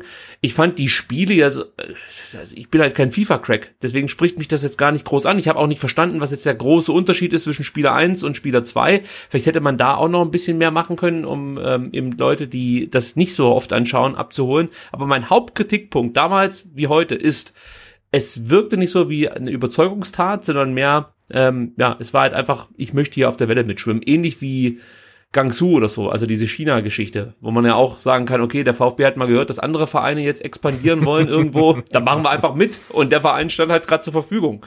Genau das gleiche ist das auch. Übrigens, darüber könnte Gibt's, man gibt, vielleicht auch gibt's mal nachdenken. noch die, die Akademie in Guangzhou eigentlich? Du, das ist eine gute Frage beim VfB. Da haben auch weiß nichts gehört, oder? Man weiß es Weiß nur, wenn es irgendeine Zeitung aufdeckt. Also so ist es ja, Ja, ja. grundsätzlich aktuell beim VfB. Von den Corona-Hilfen erfährst du nicht vom VfB. Von der Trennung des E-Sports-Teams haben wir erfahren. Aber dass Ja. zum Beispiel ein wichtiger Co-Trainer entlassen wird, also das ist in der VfB-Bubble bislang noch nicht passiert. Also das wissen wir auch nur durch die Stuttgarter Nachrichten. Nein, Aber aber also ich habe jetzt, ich habe auch tatsächlich äh, jetzt bin bin ich nicht in große Depression verfallen, ähm, als ich gehört habe, dass das E-Sports-Team ähm, aufgelöst wird. Ähm, ja, wie, wie du sagst, es war immer so ein bisschen, ja, wir wollen auch mit dabei sein, ähm, aber es hat irgendwie auch, auch nie so den, den, den richtigen ähm, Drive entwickelt, das stimmt schon. ja. Und, und ich glaube, äh, hier unser, unser erster E-Sportler, ne, ähm, äh, Dr. Erhano ist nach Bremen gewechselt, ist da sofort deutscher Meister geworden. Oder? Ja, ich glaube auch, bestimmt. Ist so, nee, ist, Ja, ich weiß ich, ist auch es wirklich so. Ich, ich, ich verfolge das leider. Oder was heißt leider? Ich, ich interessiere mich halt einfach dafür nicht. Äh, Und das heißt aber nicht, dass man kein E-Sports-Team haben darf, nur weil ich mich nicht dafür interessiere. Und mich nervt's halt, wenn es dann so eine Attitüde hat, wie wir es gerade eben schon beschrieben haben. Also, ja, ich habe einfach nie, war das nicht sogar, ähm, wie hieß er nochmal? Äh, jetzt komme ich nicht drauf. Der, der Sportvorstand vor Schindelmeiser. Gibt's, äh, Du- Dutt. War das nicht Dutz Ding? E-Sport Ja. und, und sowas? Er hat es nicht ins Leben gerufen beim VfB, aber ähm, hat er nicht so den Anstoß gegeben, dass man in diese Richtung irgendwie äh, gehen sollte? ist So nicht. Ich, ich recherchiere, weil Genau. ich glaube, dass der ähm, ehemalige Präsident Bernd Wahler doch jetzt irgendwo in so einem ähm, Startup, Accelerator, was auch immer ist, die sich für äh, für einen E-Sport stark machen, aber auch gefährliches Halbwissen jetzt. Ähm, Ja. ja, also Na, wir lassen das jetzt einfach mal so stehen, aber grundsätzlich, also, wenn ihr euch gefreut habt auf eine kommende E-Sport-Saison mit VfB-Spielen, die wird es leider nicht geben. Ähm, aber dafür gibt's vielleicht irgendwann wieder STR spielt. Und ich kann euch versprechen, da stimmt. Was mit deiner mit deiner FIFA-Karriere eigentlich? es ist einfach ein Zeitproblem. Leider Gottes, jedes Mal, wenn ich es mir vornehme, kommt was dazwischen. Es ist wirklich so, ich, ich habe ich hab Lust, ich möchte spielen, aber immer kommt was dazwischen und du brauchst ja schon so zwei Stunden, um einfach ein bisschen reinzukommen. Äh, und die bekomme ich einfach momentan nicht freigeschaufelt, muss ich ganz ehrlich sagen. Das Gute ist bei STR spielt übrigens auf Twitch, äh, dass ihr selber das Gefühl habt, ihr könntet direkt mitmachen und seid nicht schlechter als der, der da spielt. Das ist und das ist bei mir definitiv gegeben. Gut, wenn wir schon bei Finanzproblemen sind, dann kommen wir zum nächsten Thema, das äh, interessant sein dürfte für den einen oder anderen. Denn, Sebastian, so ein bisschen hat man es fast schon vergessen, aber es droht ja der große Stadionumbau in Stuttgart. Und äh, man wusste jetzt nicht, wie geht es jetzt weiter. Aufgrund der Corona-Krise ist da überhaupt noch Kohle da. Also äh, trotz der Finanzprobleme und der Corona-Krise soll das Neckarstadion für die Europameisterschaft 2024 saniert werden. Wir haben ausführlich darüber berichtet, was alles umgebaut wird. Ähm, da müsst ihr mal gucken, es gibt auf YouTube äh, einzelne Segmente von unserem Podcast, die ihr dann gezielt dann nochmal euch äh, reinziehen könnt. Und äh, da gibt es dann, wie gesagt, auch die, das Video zur äh, großen Umbaumaßnahme hier äh, im Neckarstadion. Also, was jetzt eine neue Information ist, das wusste ich vorher so nicht. Die Stadt wird dem VfB für den Eigenanteil ein Darlehen geben und den Betrag vorstrecken. Der VfB muss also nicht, äh, ich glaube, 22,5 Millionen aus eigener Tasche direkt bezahlen, sondern äh, bekommt auch hier ein Darlehen und das Darlehen soll dann ab 2024 zurückgezahlt werden. Also das ist dann praktisch ein weiterer Kredit, den der VfB bedienen muss. Mhm. Sind wir, wenn wir das jetzt zusammenrechnen, bei knapp 40 Millionen. Also von denen wir wissen, muss man dazu sagen. äh, das ist schon ähm, im Vergleich zu 2017, ja, äh, fühlt sich das irgendwie falsch an alles. Finde ich jetzt, ja. ja. Also gut, aber äh, ich denke mal, das war vorher schon klar. Ich habe mir sagen lassen, dass äh, das Darlehen so oder so gekommen wäre, also auch ohne Corona, aber natürlich aufgrund der Corona-Krise und äh, den äh, Finanzproblemen, die der VfB aktuell hat, äh, ist man, glaube ich, ganz froh, dass man erst ab 2024 zurückzahlen muss. Die Pacht steigt nach dem Umbau auf äh, um eine Million Euro. Das muss man auch noch dazu rechnen. Also das muss man auch erstmal reinwirtschaften, sage ich mal. Äh, und ich habe jetzt gelesen, dass der VfB sich höhere Einnahmen verspricht äh, und zwar durch die 500 Businessplätze, unter anderem durch die 500 Businessplätze, die entstehen sollen. Man rechnet da mit bis zu 4,1 Millionen Euro mehr pro Saison, die einfach nur durch diese Businessplätze reinkommen sollen. Ja. Genau, und ich bin da äh, äh, ehrlicherweise immer ein bisschen vorsichtig mit diesen VfB-Rechnungen, weil man erinnert sich noch an die Ausgliederung, da hieß es ja auch, durch die Ausgliederung kommen 100 Millionen rein, die dann ja irgendwie auf wundersame Weise zu 250 Millionen werden. Das war ja die Zahl, die mal im Raum stand, die die Ausgliederung bringt und äh, im Endeffekt äh, waren es jetzt halt nur die 40 Millionen, die jetzt durch den ersten Investor gekommen sind und kein Cent mehr. Ähm, und ähm, da bin ich mal gespannt, ob sich das dann wirklich so erfüllt, äh, wie man sich das erhofft. Interessant wird natürlich auch, äh, wie sich das mit den Umbaukosten verhält. Also wir hören hörten ja zu Beginn äh, der Pläne, als die Pläne so an die Öffentlichkeit kamen, äh, Stadionumbau etwas von 65 Millionen für den großen Umbau. Jetzt äh, hören wir schon 70 Millionen. Also da sind schon wieder 5 Millionen dazugekommen. Und jeder, der schon mal gebaut hat, weiß natürlich, dass die erste veranschlagte Summe also meistens nie erreicht wird. Manchmal ist man froh, wenn es wenn nicht verdoppelt. also von daher bin ich mir nicht sicher, ob die 70 Millionen also das sind die gesamten Kosten für den Umbau, ähm, dann auch wirklich nur 70 Millionen sind oder am Ende nicht noch 80 oder vielleicht sogar noch mehr werden. Und ja gut, VfB, ich meine, in, in, ja. so, mit, mit der Erfahrung von Stuttgart 21 würde ich sagen, solange es zweistellig bleibt, ist das völlig im Rahmen. okay. Oder? Ja, na, na ja, ich weiß nicht, ob ich das jetzt einfach so abnehmen soll. ja, also man muss da auf jeden Fall ein Auge drauf haben, äh, denn äh, das nächste Streitthema, möchte ich fast schon sagen, steht ja direkt schon vor der Tür. Denn plötzlich hört man, dass Stuttgart die Formel E will. Und also man, anders. Es wird gesagt, dass Stuttgart die Formel E will, aber wir wissen natürlich, wer die Formel E will. Das ist, das ist natürlich der Daimler, der gerne hier ähm, sich präsentieren möchte als das zukunftsorientierte Unternehmen. Man hat zwar mit der eigenen Flotte nicht so unbedingt hinbekommen, also hat da so ein bisschen, sagen wir, das neue Zeitalter verschlafen, aber dafür kann man sich ja jetzt einfach so eine, so eine Formel-E-Strecke mal in Stuttgart äh, reinknallen. Und warum ist das wichtig für uns VfB-Fans? Äh, die Pläne sehen vor, dass da für zwei Durchfahrten unter der Haupttribüne entstehen sollen. Oh, denkt man sich erstmal, äh, was? Ja, genau. Äh, das würde natürlich bedeuten, dass zum einen äh, ganze Menge Plätze auf der Haupttribüne wegfallen würden und zum anderen würden dann nochmal fünf Millionen Euro Baukosten dazukommen. Jo, äh, also für mich klingt's falsch. Ich finde, das Neckarstadion soll genauso weiter aussehen, wie es bislang aussieht. Das bedeutet äh, volle Ränge sozusagen und nicht zwei riesen Tunnel, die plötzlich unterm Stadion durchgehen. Dafür, dass dann einmal im Jahr die Formel E da durchbrettern darf. Da wissen wir ja auch noch nicht, ob es die Formel E in fünf Jahren gibt, äh, noch gibt, aber äh, wir wissen ganz genau, dass es das Neckarstein in fünf Jahren noch geben wird. Und da weiß ich nicht, ob man das nicht später mal irgendwann bereut, wenn man sich diese dummen Tunnel da rein donnert. Also das ist für mich äh, so was ähnliches wie der Vergnügungspark am Nürburgring, der damals äh, der, der große Scheiß sein sollte. Äh, also ich weiß nicht, ob man das unbedingt braucht. Die Formel E in Stuttgart ist für mich okay. Ja, also ich, ich, ich schaue ja, zum Beispiel aber, auch gerne Formel E, aber durch Stadion muss das sein? Ich verstehe es nicht. Ja, aber könnt ihr nicht mal über den Vasen fahren? Wahrscheinlich zu holprig da für diese Sportboliden. Keine Ahnung, ja, ich also, weiß es nicht. Es geht doch darum, dass man halt einfach sagen kann, hier ist die Mercedes-Benz äh, äh, Geschichte, äh, Mercedes-Benz Arena, Durchfahrt und so. Da geht's doch einfach nur um die Interessen eines Unternehmens hier in Stuttgart. Und das finde ich halt, ist, ist genau der Punkt. Es geht hier nicht darum, dass irgendein Stück da jetzt davon einen Mehrwert hätte, dass da zwei Durchfahrten unter die Haupttribüne ge gezimmert werden. Das, das braucht keine Sau. Ja, wir haben ja jedes Jahr 17 Heimspiele oder jede Saison 17 Heimspiele. Das Stadion ist voll und die Leute wollen ein Stadion und die wollen nicht über zwei Tunnel sitzen. Also das finde ich ist so eine dumme Idee wieder von irgendeinem so Idioten, der denkt, das, das machen wir jetzt hier richtig cool und machen einen auf Singapur oder sonst irgendwas. Aber so ist es halt nicht. Wenn ihr Formel E wollt, dann fahrt halt auf den Straßen, die es gibt. Die könnt ihr von mir aus auch gerne modernisieren. Das haben die auch dringend nötig. Ja, also gerne da investieren.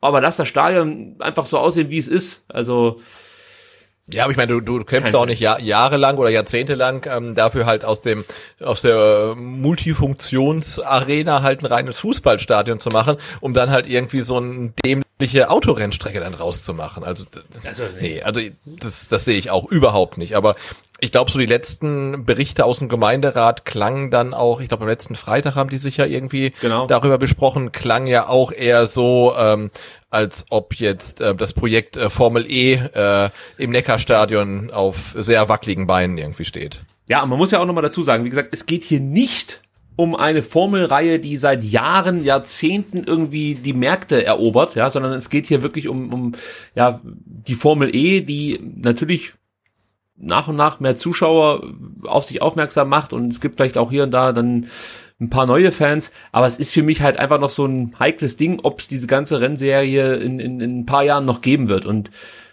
sollte es nicht der Fall sein, dann hast du, wie gesagt, diese zwei Löcher in der Haupttribüne und äh, die werden dich dann auf ewig daran erinnern, dass irgendjemand mal dachte, Formel E wäre der heiße Scheiß. Und äh, es wird so kommen, weil es immer so war bislang. äh, wenn, also vor allem, wenn der VfB in die Zukunft dachte, dann ging es meistens irgendwie schief. Also von daher lasst, lasst bitte dieses Stadion einfach so, wie es ist. Und genau, und es gab ja im, im, im Zuge der ähm, Überlegungen zum Stadionumbau ja wirklich viele abstruse Ideen. Unter anderem war ja, glaube ich, auch mal ähm, eine ähm, Craft-Bier-Brauerei ähm, im Gespräch oder auch irgendwie so eine Sterneküche mit offener ja, Flamme stimmt, und so weiter. Stimmt, ja. Aber dann würde ich wirklich lieber die Brauerei nehmen. Also die hat, glaube ich, nachhaltigere Nutzen als äh, zwei Löcher in der Tribüne, äh, und damit da irgendwelche blöden Autos durchfahren. Für eine gute Brauerei würde ich sogar sagen, ein Loch würde ich durchgehen lassen. Gut, dann, ähm, Sebastian, kommen wir jetzt zu einem Thema, das ist interessant. Nämlich Rainer Wittmeier wurde entlassen. Oder? Man könnte er auch sagen, ja, er, wurde, er wurde beurlaubt. Er wurde beurlaubt, ja, okay, mhm. das ist natürlich schon mal richtig. Aber man weiß ja noch nicht mal so richtig, was jetzt stimmt und was nicht. Denn am Mittwoch sickerte durch, dass sich der VfB von Wittmeier, Wittmeier trennen wird. Äh, aber bislang gibt es keine Meldung auf den vereinseigenen Kanälen. Geschweige denn eine Begründung. Ja, das ist ja. extrem merkwürdig. Also, ja. dass man vielleicht mal irgendwann zu dem Entschluss kommt, hier geht's nicht mehr weiter, okay, ja, aber dass man das dann überhaupt nicht kommuniziert, das finde ich schon spannend. Also ja, vor allem man darf ja nicht vergessen, unter welchen ähm, Vorzeichen Rainer Wiedmeier ähm, im vergangenen Jahr äh, geholt wurde, das nämlich ist der Punkt mit mit mit ja großen Erwartungen, großen Ambitionen. Ich habe mir noch mal äh, die Zeitungsberichte auch durchgelesen, die dann damals kursierten. Da stand dann drin, ähm, er eigentlich wollte man ihn schon damals holen als Co-Trainer auch für Hannes Wolf.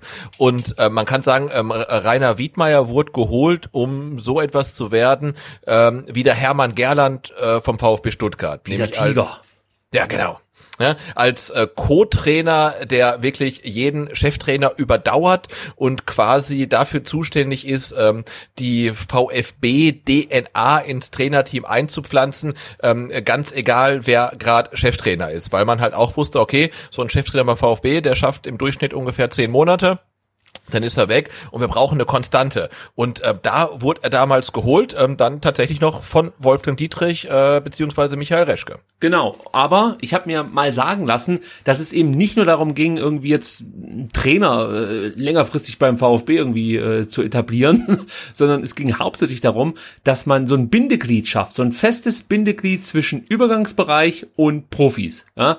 Äh, denn wir haben hier ein Stück weit das häufigeren auch schon das Problem gehabt, dass es einen Trainer gibt, der setzt auf junge Spieler und holt dann auch mal jemanden aus der U19 hoch oder ähm, ja, aus der U21 zuletzt wahrscheinlich nicht so sehr, aber vielleicht kommt das mal wieder. Und dann kommt ein anderer Trainer, der setzt halt nur auf ja, alte Platz, Platzhirsche und ähm, dann wird diese ganze Jugendphilosophie wieder über Bord geworfen. Und es sollte praktisch einen Trainer geben, das war dann Rainer Wittmeier, der das so ein bisschen, bisschen koordiniert. Also auch wenn dann ein neuer Trainer kommt, dass man dann sagt, hey, der Spieler XY, der war echt schon nah dran, der durfte mittrainieren und stand auch mal im Kader, guck dir den mal an oder so. Dafür war er halt auch da. Und der sollte natürlich auch Ansprechpartner sein für Mitarbeiter aus dem NLZ und natürlich dann auch für Spieler, äh, wenn es dann ja konkreter wurde und vielleicht die eine oder andere eine Frage hatte, wie sich seine Karriere in, in den nächsten Jahren hier beim VfB entwickeln könnte. Also schon eine sehr, sehr wichtige Personalie, vor allem wenn man sich dann, dann vor Augen äh, ruft, dass der VfB ja in Zukunft auf seinen eigenen Nachwuchs setzen möchte. Und jetzt wird's natürlich dann sehr spekulativ, das sage ich gleich dazu. Äh, also es gibt dann hier und da mal Leute, die Dinge kritisieren, die beim VfB passieren, die auch beim VfB tätig sind, aber die natürlich sowas nicht öffentlich machen würden. Ja, das werden die natürlich jetzt nicht nur bei mir oder bei, bei uns machen, sondern das werden sie wahrscheinlich auch bei irgendwelchen Pressevertretern machen.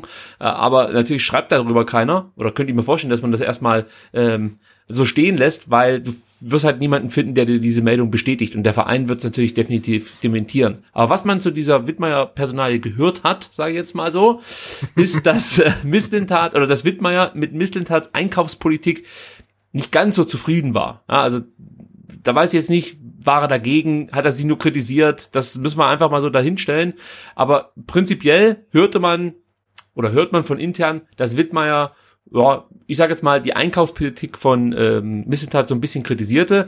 Ähm, Missentat setzt ja dann zwar schon auf junge Spieler, aber kauft natürlich dann auch junge Spieler aus dem Ausland, die unter Umständen dem eigenen Nachwuchs so ein Stück weit den Platz wegnehmen. Wir haben das schon ein paar Mal hier diskutiert bei STR und ich bin da auch ganz ehrlich, ich sehe es bei dem anderen, bei dem einen Spieler so, bei dem anderen Spieler so. Ja, also es gibt natürlich junge Spieler, wie zum Beispiel Clinton Mola, das feiere ich total, dass so jemand verpflichtet wird und hier beim VfB die Chance bekommt.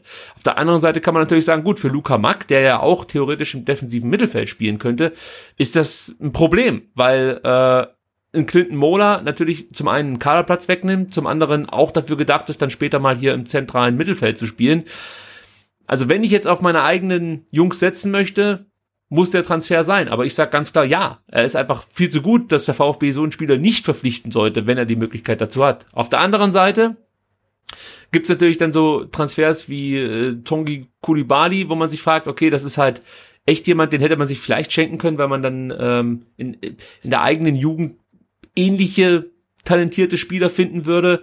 Oder der Wechsel von Schulinov, dem jetzt nicht der beste Charakter nachgesagt wird, aber wir haben das ja eigentlich schon so ein bisschen widerlegt. Das ging ja mehr darum, dass, dass der Spieler einfach regelmäßig bei den Profis mittrainieren wollte äh, und der Verein, der erste FC Köln, das nicht so gern gesehen hat und das hat dem Spieler ein Stück weit gestört. Und wir haben aber damals, oder ich habe damals gesagt, okay, also wenn du dir einen Spieler holst, der, der hohe Ambitionen hat und nicht sich mit der Rolle ähm, ja, eines, einer, einer, eines zweiten Mannschaftsspielers zufrieden gibt, ähm, da hättest du auch gleich der Jakub behalten können dem man ja nach der Vorbereitungszeit mit Tim Walter mehr oder weniger zu verstehen gegeben hat, dass er für die U21 in der Oberliga eingeplant wird. Und zwar bei der ersten Mannschaft mittrainieren darf, dann und wann, aber ich glaube, ihm war relativ schnell klar, dass er hier nicht viele Einsatzzeiten bekommen wird in der zweiten Liga. Und ich glaube, dass sich der Spieler da mehr ausgerechnet hat.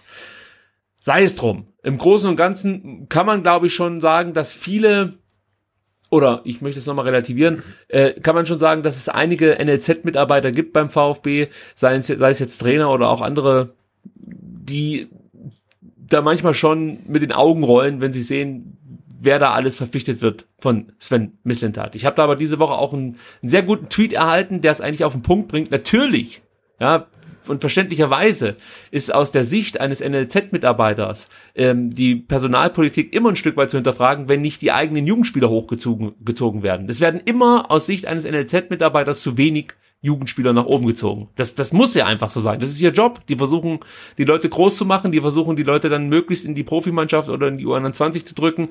Und wenn das nicht gelingt, äh, dann herrscht natürlich auch eine gewisse Enttäuschung. Ähm, von daher muss man es vielleicht auch aus der Sichtweise sehen. Aber jetzt habe ich ganz, ganz viel erzählt, Sebastian. Jetzt musst du mir mal sagen, wie du grundsätzlich äh, diese ganzen Gerüchte einschätzt und wie du grundsätzlich dann vielleicht auch zu dieser Entlassung stehst von Rainer Wittmeier. Ähm, also ich, ich, ich finde die, die Entlassung, ich kann sie schlecht beurteilen, weil sie ja vom ähm, von Clubseite gar nicht äh, kommentiert wird, gar nicht kommuniziert wird. Und ich würde gern wissen, warum man halt äh, ja eine noch vor zwölf Monaten so eminent wichtige Personalie ähm, jetzt einfach äh, ja, be begräbt quasi und sagt, hey, den brauchen wir nicht mehr, ähm, ohne auch nur ein Wort drüber ähm, zu verlieren. Jetzt sagen viele, ne, okay, geholt von ähm, ähm, Reschke und Dietrich, aber du hast gesagt, ähm, er sollte eine wichtige Schnittstelle sein im, im, im Übergangsbereich und als Wiedmeier kam, äh, war der NLZ-Leiter Thomas Hitzelsberger und jetzt ist er halt äh, Vorstandsvorsitzender und ich finde, da muss irgendwas kommen. Also warum entlässt man jemanden, von dem man vor zwölf Monaten dachte, äh, er ist eminent wichtig ähm, für den er Erfolg des Vereins und des Clubs? Und äh, wenn das stimmt, dass es da atmosphärische Störungen mit Tim Walter und auch Materazzo gab, dann muss man sich ja fragen, aber ist das nicht vorprogrammiert, wenn man sagt, hey, hier ist ein Co-Trainer und der Co-Trainer arbeitet mehr oder weniger unabhängig vom Cheftrainer, weil wir genau wissen, der Cheftrainer überlebt keine Saison hier beim in, in Stuttgart ähm, und der kann sein eigenes Trainerteam mitbringen, aber da, da muss es ja quasi rappeln. Und wenn natürlich Rainer Wiedmeier zu irgendeinem, äh, weiß ich nicht, Hütchenaufsteller degradiert wird, dann kann das natürlich nicht funktionieren. Und äh, dann bedeutet das für mich im Umkehrschluss aber auch diese, diesen Schluss, den man vor zwölf Monaten gezogen hat, dass man jemanden wie Rainer Wiedmeier braucht. Von, von dieser Idee hat man sich dann äh, ja ein Jahr später wieder komplett verabschiedet. Das finde ich jetzt erstmal nicht verwerflich, aber ich würde mir halt dann wirklich auch wünschen, dass man das genauso kommuniziert und sagt, wir haben jetzt mittlerweile eine andere Meinung, eine andere Ausrichtung und äh, wollen das ganze Ding anders angehen. Da würde ich auch gerne wissen, wie. Ähm, aber ihn einfach zu beurlauben und kein Wort zu drüber, ähm, kein Wort drüber zu verlieren, finde ich dann schon ähm, ziemlich schwach. Du hast eingangs noch ein Argument vorgebracht, dass man häufiger in den letzten Tagen äh, auf sozialen Medienkanälen lesen konnte, nämlich, ja, den hat der Reschke und Dietrich noch geholt. Also das, das geht im Endeffekt Misseltat und Hitzesberger nichts an. Da muss man aber auch sagen, nur weil Reschke jemanden verpflichtet, heißt es noch nicht, dass, dass diese Verpflichtung falsch war oder so. Ich glaube, die Idee, die Michael Reschke da verfolgt hat, die war eigentlich schon richtig, dass man da versucht, eben so eine Konstante zu schaffen. Also äh, ich bin wirklich sofort dabei, äh, wenn es darum geht, Michael Reschke zu kritisieren, aber in dem Fall fand ich das eigentlich wirklich echt, echt einen, einen smarten Move, den Jungen zu, äh, Jungen sag ich schon, zu Rainer Wittmeier, den Rainer Wittmeier zu verpflichten, den alten Hengst. Also, ja, also das finde ich schon gut und da, darum wurden wir auch, auch äh, beneidet. Also da gab es genügend Fans, die aus Berlin gesagt haben, Mensch, scheiße, dass der jetzt geht. Weil das muss man dazu sagen, Rainer Wittmeier ist jetzt nicht nur einfach ein cooler Übergangstrainer oder sowas in der Art oder, oder äh, jemand, der gut mit jungen Spielern kann. Nee, das war auch schon ein Stück weit das, äh, ja, das taktische, jetzt, weiß ich nicht, Mastermind, weiß ich, ob man das sagen kann, ähm, hinter Paul Dardai. Also das in der Zeit, als die Hertha eigentlich ganz gut gespielt hat, oder sagen wir mal erfolgreich gespielt hat, gut ist sei mal dahingestellt, da war es eigentlich Rainer Wittmeier, der dann immer mit diesen taktischen Vorgaben so um die Ecke kam. Also das ist auch jemand, der rein fußballerisch eine Menge Ahnung, hat und wirklich in der Branche schon, ja, beachtet ist. Also von daher finde ich's finde ich's schon schwierig, dass man vor allem dann wieder, sag ich mal, den eigentlichen Worten keine Taten folgen lässt. Ich erinnere daran, dass man äh, Kontinuität schaffen will, hier beim VfB Stuttgart. Und Stand jetzt haben wir halt äh, nach Tim Walter hier die nächste Entlassung von äh, wirklich aus meiner Sicht sehr, sehr wichtigen Personalie. Und ich reite da weiter drauf hin, äh, drauf rum, äh, dass es halt einfach vom Verein, von Sven Missentat in diese, in dieser Personalie überhaupt keine Aufklärung gibt. Und das erwarte ich einfach ein Stück weit. Ich habe auf Twitter geschrieben, ich, ich bin eigentlich ein Fan von Sven Missentat und feiere wirklich viel von dem, was er macht aber ich möchte, dass er mich so ein Stück weit auf seiner Reise mitnimmt. Und wie du es gerade gesagt hast, es kann sich ja was in der Sichtweise ändern und es kann vielleicht auch was vorgefallen sein, das so gar nicht akzeptabel ist, ja. Man muss da vielleicht auch nicht mal konkret werden, aber man möchte halt schon erklärt haben als Fan, warum man jetzt hier mal wieder diesen Kontinuitätsweg verlässt und sagt, nee, das, das passt nicht mehr, wir müssen uns hier von einem eigentlich wichtigen Baustein für die Zukunft verabschieden, obwohl wir das so nicht geplant haben. Und das fehlt mir bislang komplett. Und das wirft dann halt bei mir auch Fragen auf. Ich, ich, ich bin da ganz ehrlich, ich, ich denke mir dann, okay, Sven Missentat ist zum einen unser Sportdirektor, zum anderen hat er aber auch eine Firma mit Match Metrics. Ja, jetzt kann man sagen, okay, was hat das damit zu tun? Ich denke mir halt, natürlich hilft es Sven Missentats Firma oder Unternehmen, an dem er beteiligt ist, wenn er hier als Sportdirektor gute Arbeit abliefert und darauf verweisen kann, dass er zum Beispiel als Scouting-Tool eben Match Metrics benutzt. Ja, und äh, das, also zum einen profitiert natürlich der VfB von Sven Mislintat, aber Matchmetrics profitiert unter, unter Umständen auch vom VfB. Und da muss man natürlich dann trotzdem die Frage stellen, ob man das unbedingt will, dass das so ist. Und es kann ja sein, dass Sven Mislintat überhaupt nicht so denken, das super trennen kann. Aber ich stelle mir halt dann einfach die Frage, wenn es intern dann häufiger mal Kritik gibt, dass äh, von der eigenen Jugend zu wenig Spieler die Chance bekommen, sich zu zeigen, die dies kritisieren dann plötzlich weg. Vielleicht hat das miteinander gar nichts zu tun. Aber ich kann ja nur das jetzt hier wiedergeben, was uns oder mir so äh, zugetragen wurde, ähm, dann stelle ich mir halt einfach die Frage, okay, warum holt zum Beispiel Sven Missentat jetzt wieder Mafropanus? Wir haben darüber gesprochen, er war der Entdecker, sage ich jetzt mal, von Mafropanus, hat den nach, nach äh, London geholt und holt ihn jetzt nach Stuttgart. Und er könnte natürlich dann schon sagen, hier, den Mafropanus, den habe ich über mein äh, smartes Scouting-Tool Matchmetrics ähm, im Endeffekt gefunden. Gleiches gilt für Endo. Und deswegen ist es natürlich dann vielleicht auch wichtiger für Sven Missentat, dass ein Endo spielt und zeigen kann, was er wirklich drauf hat, und gar keine Frage, das ist ein toller Transfer gewesen.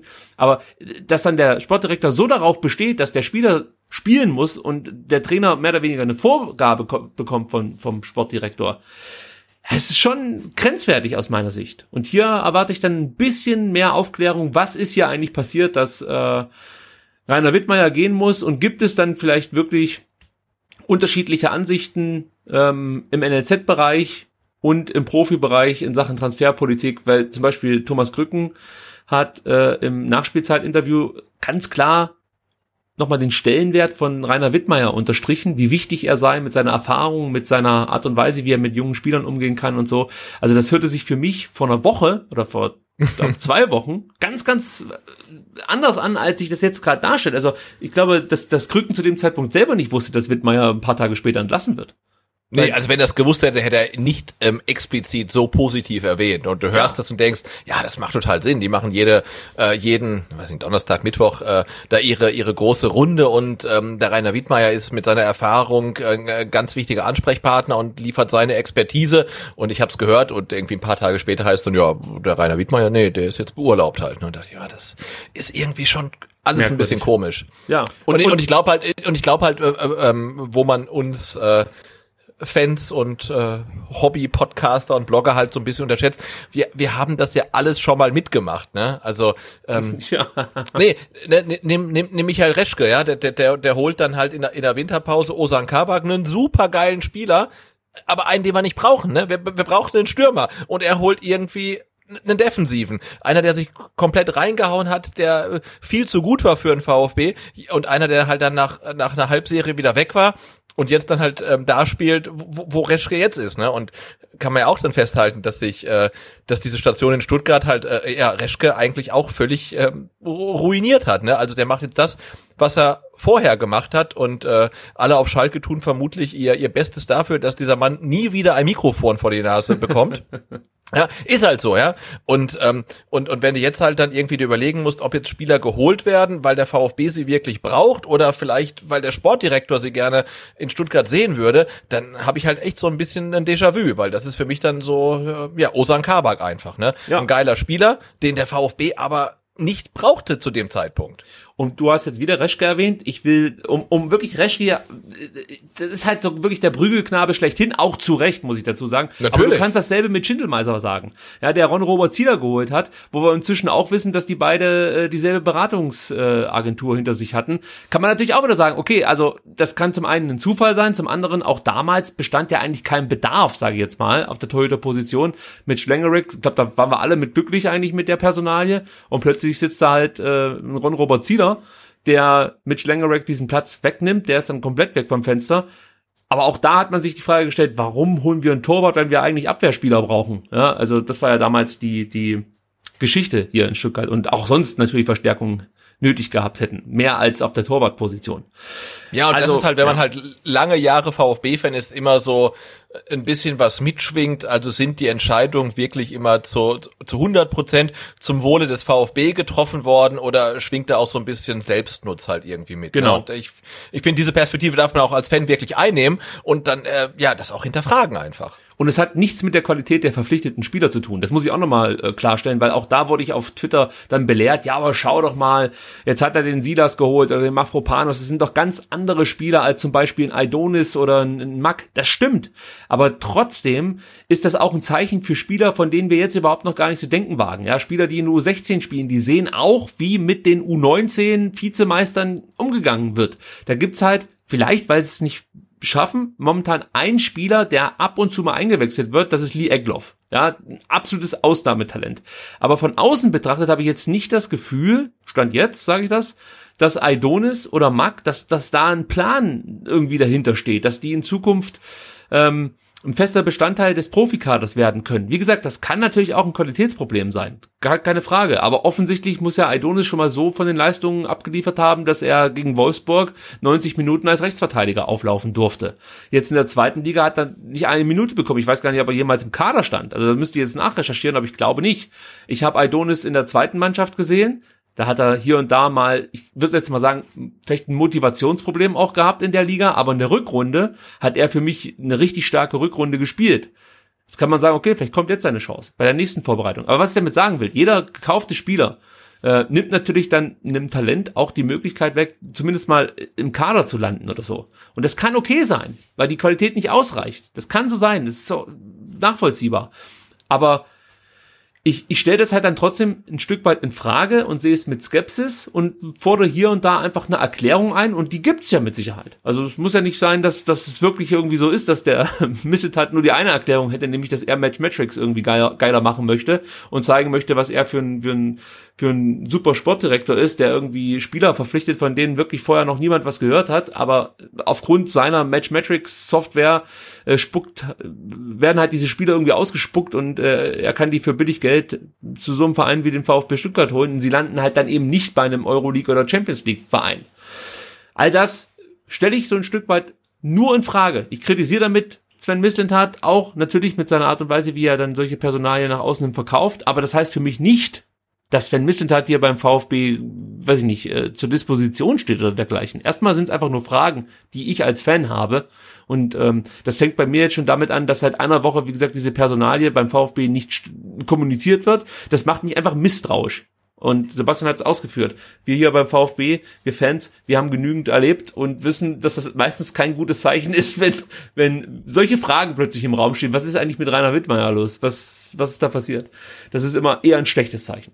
Naja. Ja, ne, und grundsätzlich auch die, ähm, die, die Zeichen, die da ausgesendet werden. Ne? Wenn jetzt ein Perlockel zu Gladbach geht, dann ist das schade, ja, und vielleicht konnte man ihn auch nicht halten. Vielleicht zahlt Gladbach viel, viel mehr oder macht ihm halt irgendwelche Versprechungen, die sie gar nicht einhalten können. Aber für, für jeden per Lockel, der halt nach Gladbach geht, kommen, sind ja in der, weiß ich nicht, U16, U15, U14, sind ja die nächsten per Lockels oder Dayakus, die sich dann halt irgendwie auch frühzeitig denken oder ihre Eltern oder Berater, wenn sie schon haben, ah, hier in Stuttgart, das ist halt alles nicht so wirklich durchlässig. Äh, vielleicht äh, sind wir da wo, dann woanders besser aufgehoben. Und ähm, auch das kann man äh, aus dem ähm, her hervorragenden Interview äh, von der Nachspielzeit äh, mit Thomas Rücken mitnehmen, der da sagte, du kannst äh, im, in der Jugendarbeit noch so gut sein und noch so geil performen, ähm, wenn im Profibereich die Durchlässigkeit nicht da ist, wenn da jemand sitzt, der das quasi nicht zulässt, dass die Talente halt dann in die erste Mannschaft rutschen, dann ist deine Arbeit halt einfach äh, ja für die Katz. Und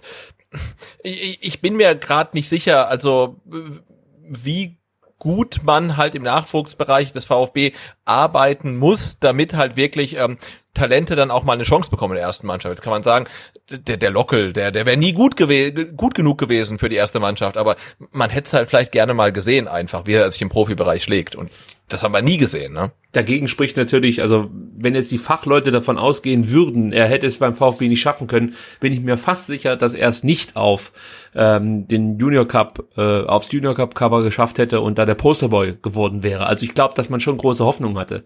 Äh, das, das spricht ja auch dafür, ja. dass der VfB, glaube ich, auch wirklich alles versucht hat, um ihn irgendwie zu halten. Aber es spricht halt auch dafür, dass dann halt äh, ja andere Mannschaften halt dann bessere Perspektiven bieten. Und ich meine, klar, Gladbach spielt äh, irgendwie, ich, ich weiß gar nicht, welchen Platz sie jetzt belegt haben, aber im, im oberen Drittel der, der, der Liga sicherlich mit. Und der VfB ist ein Aufsteiger, also in, ja, klar. Ja, Das ist halt schlechte ja, Karten. Du, du findest Argumente, warum der Spieler auch einfach aufgrund der, der, der Aussichten, sag ich mal, den, den Verein verlassen hat. Das, das geht schon. Aber trotzdem auch da, und ich weiß, man muss da immer vorsichtig sein, wenn man von irgendjemandem irgendwas hört. Das sehe ich auch. Aber dieses Thema mit Transferpolitik ähm, beim VfB, also mit der, mit der Äußerung, man möchte auf den eigenen Nachwuchs setzen und dann mit, mit dem Gelebten sozusagen, da haben jetzt nicht nur zwei Leute sich negativ dazu geäußert. Und dann möchte ich es halt schon aufgreifen. Es gibt andere Themen, die man so hört, da hält man einfach die Klappe, weil man ähm, das höchstens von einem hört und der ist dann auch nicht so richtig drin. Aber bei, bei der Geschichte, da habe ich es halt halt zu oft gehört und auch von Leuten, denen ich da schon eine Expertise zusprechen möchte, die das, die das ein bisschen kritisch sehen. Gut, ähm, Ganz kurz noch zum Co-Trainermarkt hier beim VfB Stuttgart. Äh, Rainer Wittmeier ist, wie gesagt, Geschichte. Michael Wimmer macht die Trainerlizenz. Ist also auch nicht mehr voll belastbar, wobei er das Glück hat, dass er nicht allzu oft weg muss aus Stuttgart, weil aufgrund der Corona-Pandemie ähm, der Trainerlehrgang dann auch häufiger online stattfinden kann. Aber er wird halt nicht äh, voll zur Verfügung stehen für äh, Pellegrino Materazzo. Deswegen könnte man wohl damit rechnen, dass es nochmal äh, eine Verpflichtung gibt auf der Co-Trainer-Position, unabhängig von zwei neuen Co-Trainern, die sowieso schon verpflichtet wurden, nämlich Michael Kammermeier, der Co-Trainer wird und den Schwerpunkt Analyse äh, in Zukunft hier beackern soll. Der arbeitete mit Matarazzo schon in Nürnberg zusammen, also da gibt es äh, Kontakte und ähm, die beiden ja, scheinen, scheinen sich aneinander erinnert zu haben, oder ich weiß nicht, ob Matarazzo jetzt da den, den letzten Hinweis gegeben hat oder ob das dann, weiß ich nicht, jemand war, der in der Szene schon als guter Analyst bekannt war. Keine Ahnung, auf jeden Fall wird der in Zukunft die Analyse äh, hier beim VfB beackern und ähm, ja, hoffentlich gute Ergebnisse liefern.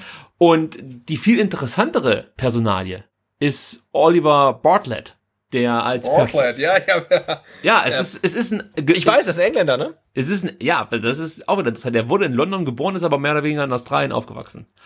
Also äh, ist ein Engländer, stimmt, aber lebte oder verbrachte seine Jugend in Australien, ist dann irgendwann mal ähm, nach Köln gegangen, hat dort an der Sporthochschule studiert und ist dann hier in Deutschland kleben geblieben. Über den DFB ist er dann nach Dortmund gekommen, äh, hat dann eigentlich, also ich glaube, mit Jürgen Klopp zusammen angefangen und hat da die Mannschaft sag mal richtig auf Vordermann gebracht und hat natürlich dafür gesorgt, dass Dortmund diesen sehr damals sehr ungewöhnlichen Pressing-Stil spielen konnte. Das gab's ja, also die Art und Weise, wie Klopp dann Dortmund hat spielen lassen, das gab's ja eigentlich vorher so grundsätzlich gar nicht im Fußball. Also das war ja wirklich eine komplett neue Herangehensweise. Du musstest natürlich extrem fit sein und schnell sein.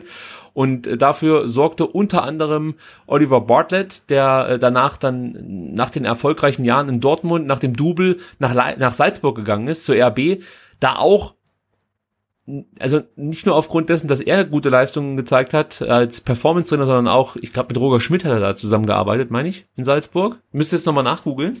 Aber auch da war es so, dass man ähm, durch taktische Kniffe und äh, gutes Pressing auf sich aufmerksam machen konnte. Man konnte zum Beispiel die Bayern mal äh, in der Winterpause 3-0 schlagen. Zwar war zwar nur ein Freundschaftsspiel, aber trotzdem gehst du jetzt davon aus, dass die Bayern Salzburg eigentlich immer schlagen können.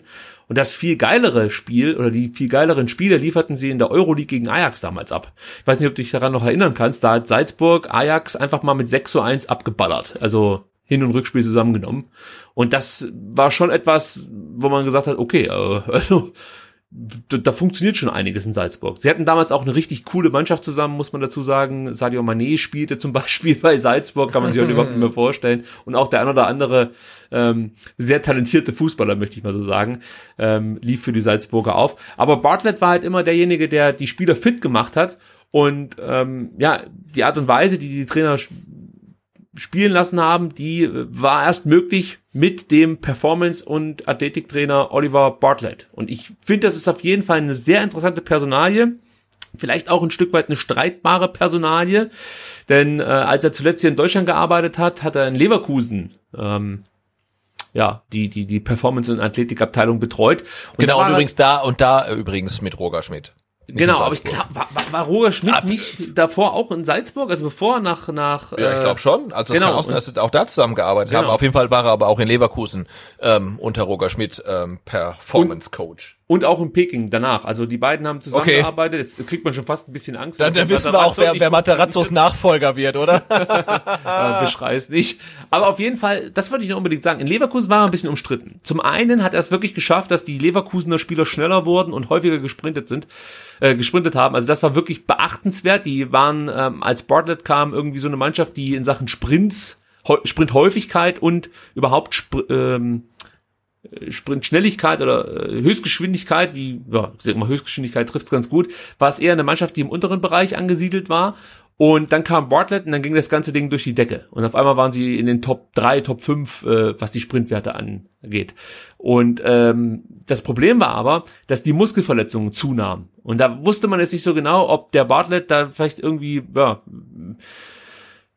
das nicht richtig dosiert, falsch einschätzt und die Spieler dadurch häufiger verletzt waren oder ob das halt einfach mal Zufall war äh, und und äh, ja, dass es gar nicht so viel mit Bartlett zu tun hatte. Aber da müssen wir so ein bisschen drauf achten. Er scheint die Spieler wirklich richtig ranzunehmen, aber das kann unseren Spielern, glaube ich, nicht schaden. Also häufiger Sprinten, ähm, ich sag mal so, hat noch niemanden geschadet.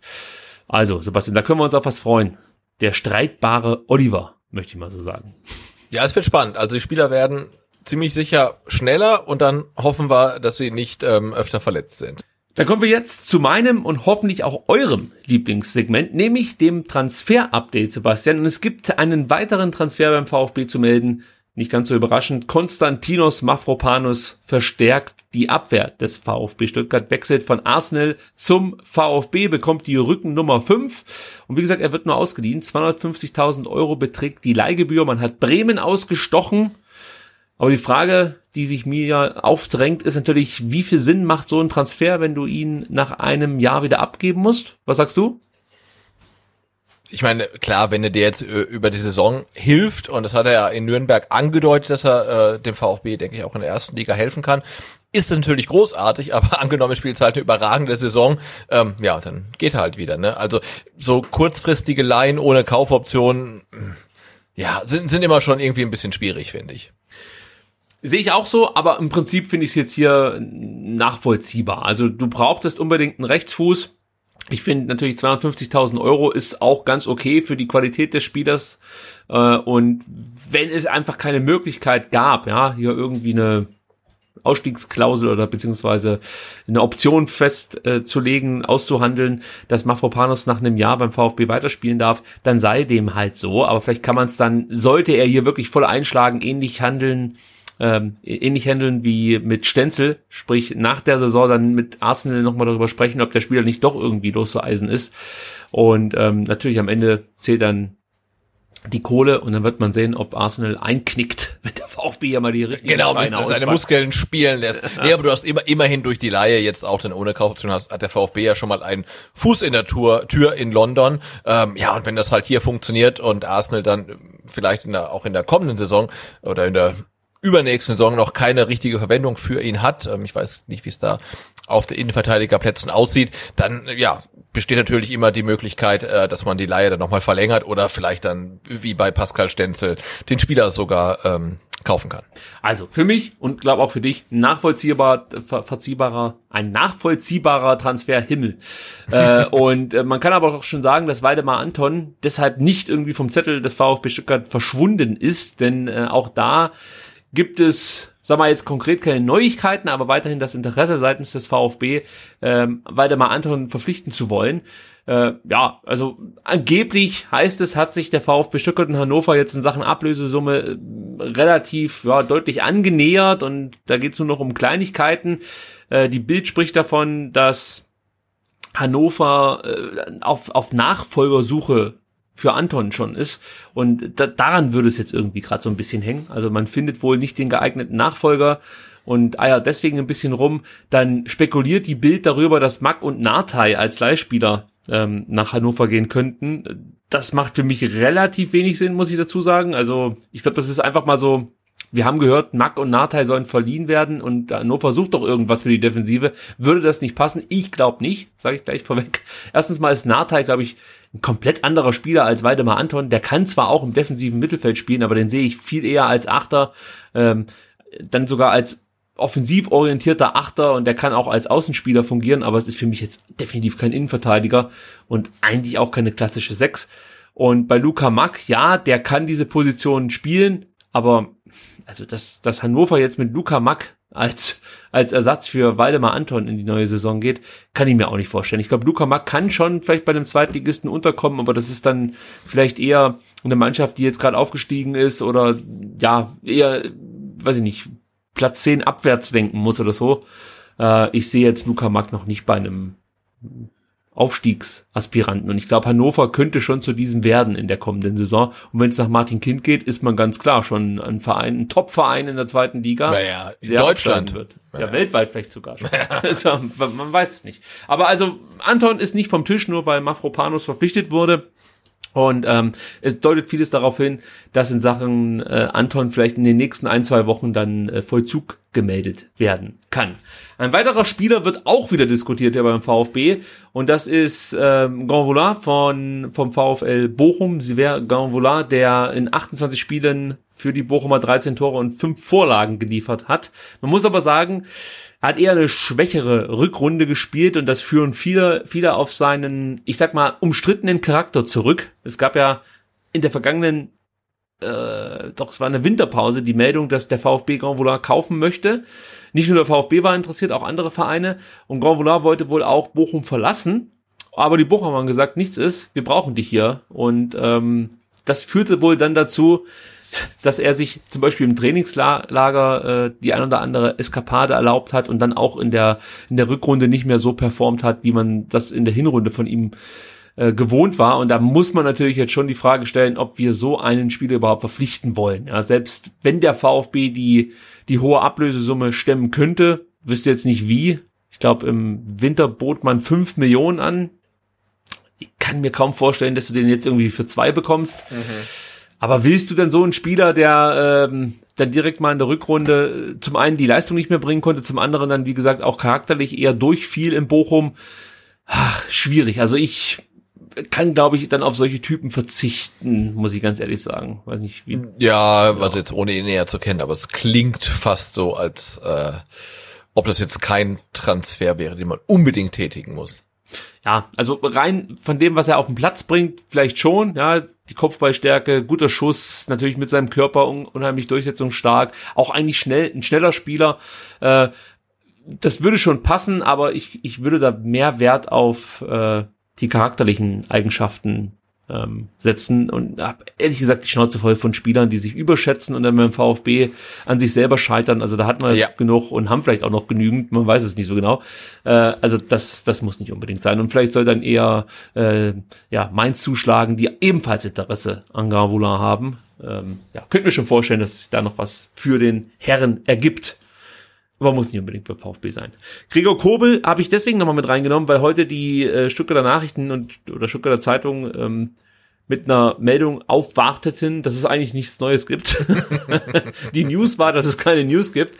Ähm, und im Endeffekt hat sich eigentlich auch nichts geändert im Vergleich zu dem, was wir letzte Woche schon gesagt haben.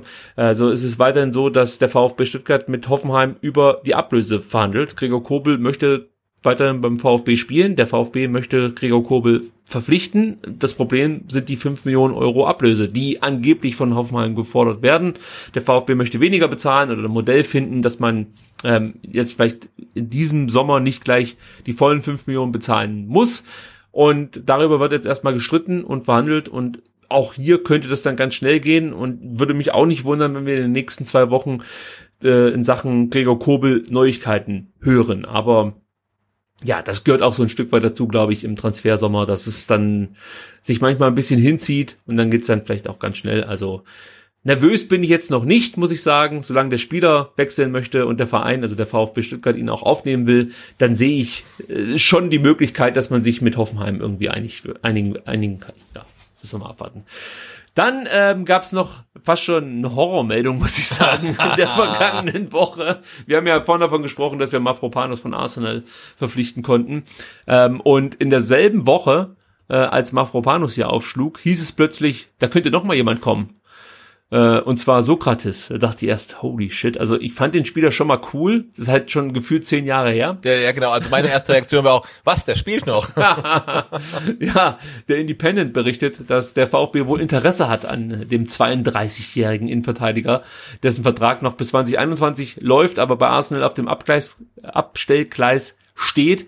Ich vermute jetzt einfach, ich spekuliere jetzt einfach mal. Ich könnte mir vorstellen, dass der Independent hier vielleicht die Personalie verwechselt hat. Also vielleicht gab es irgendwie einen Tipp, ja, dass der VfB an einem Innenverteidiger, mhm. an einem griechischen Innenverteidiger äh, von Arsenal interessiert sei und dann dachten die, ja, okay, der äh, Mafropanos, den kennen wir gar nicht, weil der spielt ja in Nürnberg und spielt eigentlich ja. nie eine große Rolle. Muss ja der Sokrates sein. Das vermute ich jetzt ja einfach mal. Weil das würde, das wäre für mich ein Transfer, der macht für mich keinen Sinn. Man kann jetzt hier mit der Erfahrung kommen, okay, aber es ist ein sehr langsamer Innenverteidiger äh, mit einem vermutlich kaum stemmbaren Gehalt für den VfB Stuttgart.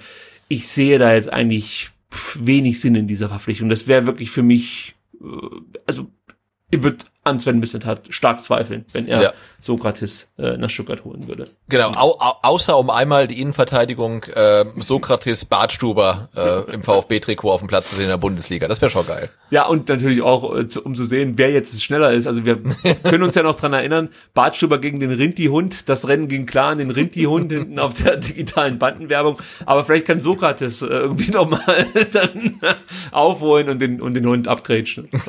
Nein, ist natürlich nur Klamauk hier beim SDR VfB Stuttgart Podcast. Dann Holger Bahlschuber. Er darf eigentlich fast in keiner Transferausgabe fehlen. Liegt natürlich daran, dass der Kicker letzte Woche so ein bisschen die Spekulation angeheizt hat. Ähm, Bahlschuber könnte vielleicht in dieser Transferperiode wechseln. Der VfB würde nicht mehr so richtig mit ihm planen. Jetzt gab es am vergangenen Mittwoch einen Insta-Livestream bei ZDF Sport und da meinte Holger Bartschuber, ich bleibe sicher beim VfB. Mein Vertrag läuft bis 30. Juni 2021. Das ist mir sehr wichtig. Ich bin ein Spieler, glaube ich, der Verträge abschließt, um sie, ja, was jetzt lach halt nicht, aber ich verstehe es, um sie einzuhalten.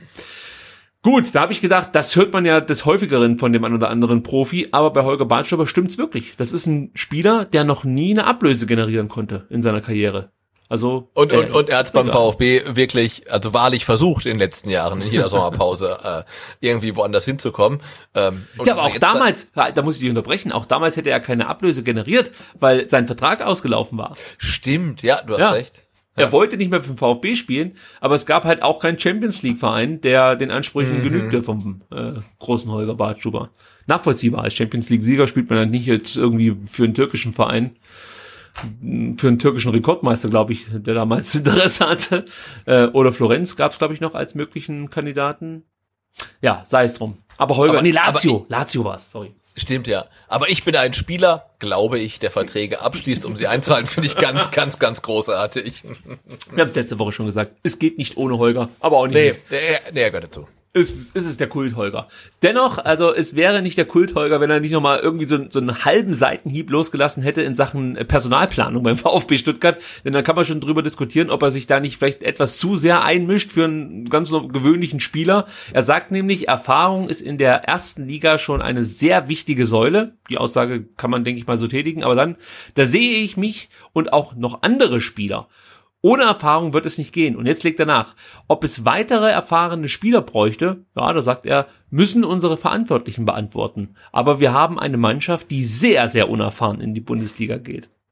Also, jetzt kann man sagen, das geht vielleicht noch nicht ganz so weit, aber ich weiß nicht, ob man das als Spieler unbedingt öffentlich so äußern sollte. Das, ähm, also er sagt ja im Endeffekt, also so mit der Mannschaft wird's ganz, ganz schwer, die Liga zu halten. Wir müssen unbedingt erfahrene Spieler dazu holen. Das sagt er letzten Endes. Ja, klar. Ja. Geht dir das zu weit?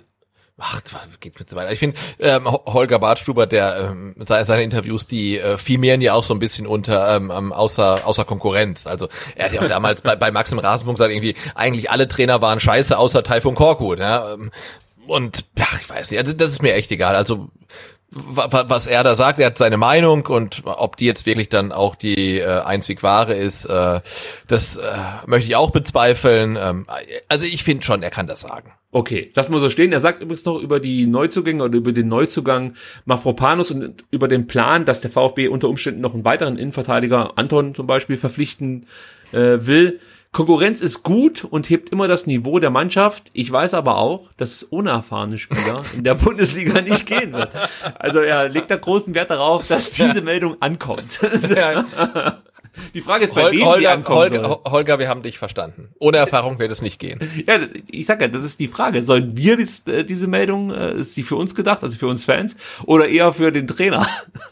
Weil du weißt ja, also du hast ja das äh, Tribünengespräch mit Max schon angesprochen. Da wurde ja eins deutlich. Wenn, wenn der Trainer nicht auf Holger hört oder auf die erfahrenen Spieler, dann, äh, also. Ja, wenn der Trainer nicht spurt, hat er, hat er, hat er ein hartes ähm, Standing in Stuttgart, aber ähm, ich glaube bei Materazzo, der hat genug äh, Rückendeckung von den Verantwortlichen, dass es da nicht ganz so einfach wird. Ähm, aber mal schauen. Aber damit spricht sich Holger Badstube ja klar für eine Verpflichtung von Sokrates aus, oder? Stimmt. Oh oh Gott. Jetzt wird ein Schuh draus. Gut, wir hoffen, dass der Kelch an uns vorübergeht. Gut. Viel mehr gibt es in Sachen Transfer-Update heute nicht zu vermelden, außer vielleicht noch so eine, so eine kleine Meldung. Äh, man hört, man, man hört wirklich nur. Also das ist, also es könnte sein, dass neben ähm, Anton noch ein weiterer Linksverteidiger in dem Fall, also ein Abwehrspieler beim VfB Stuttgart ähm, aufschlagen könnte. So, wir brauchen einen Linksverteidiger. Also so abwegig ist es nicht. Ja. Ob es nun der wird, das sei mal dahingestellt. Wäre vielleicht auch gehaltsmäßig gar nicht so billig. Also ich schätze, der liegt schon bei zwei Millionen, wenn nicht sogar zweieinhalb Millionen Euro äh, Jahresgehalt. Bei, bei Ja, Also- das- nee, ich das schneide ich raus.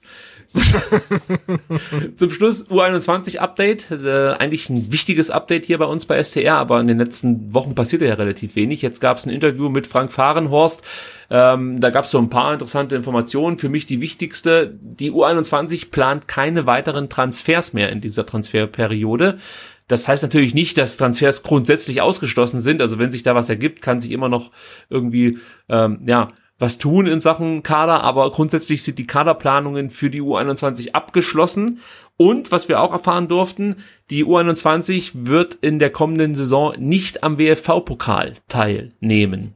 Und da war ich erstmal ein bisschen enttäuscht und dachte so, ich finde das eigentlich ganz cool, wenn man ähm, da mitmacht, auch wenn man sich über den WFV-Pokal nicht für den DFB-Pokal qualifizieren kann. Trotzdem finde ich so Pokalspiele einfach cool und hätte mir natürlich auch gewünscht, dass der VfB 2 da wieder dran teilnimmt. Aber Frank Fahrenhorst liefert eine Erklärung, die für mich genügt, möchte ich sagen. Er sagt nämlich, die Regionalliga Südwest startet mit 22 Mannschaften. Das wird eine Mammutsaison mit einem sehr engen Terminplan. Mit den zusätzlichen Spielen im WFV-Pokal wäre es noch stressiger. Deshalb haben wir uns dazu entschieden, auf eine Teilnahme am WFV-Pokal 2021 zu verzichten. Kann man, glaube ich, nachvollziehen, Sebastian, oder? Ja, absolut. Also das haben wir auch eben schon bei den Profis angesprochen. Ne? Du hast halt irgendeine Idee und dann kommunizier die, weil dann se- lesen das die Fans und können sagen, hm, verstehe ich, finde ich gut oder finde ich nicht gut, ähm, aber du wirst ja nicht im Unklaren gelassen. Und wenn du halt nur liest, äh, äh, VfB U21 startet nicht im äh, WFV-Pokal, denkst du, finde ich nicht gut, äh, dann liest du halt ein Statement vom Trainer, vier Zeilen und denkst, ja, klar, macht Sinn, ne? Und dann verstehst du es halt einfach. Das erste Testspiel war eigentlich schon für dieses Wochenende angesetzt. Äh, in Fellbach sollte der VfB 2 testen.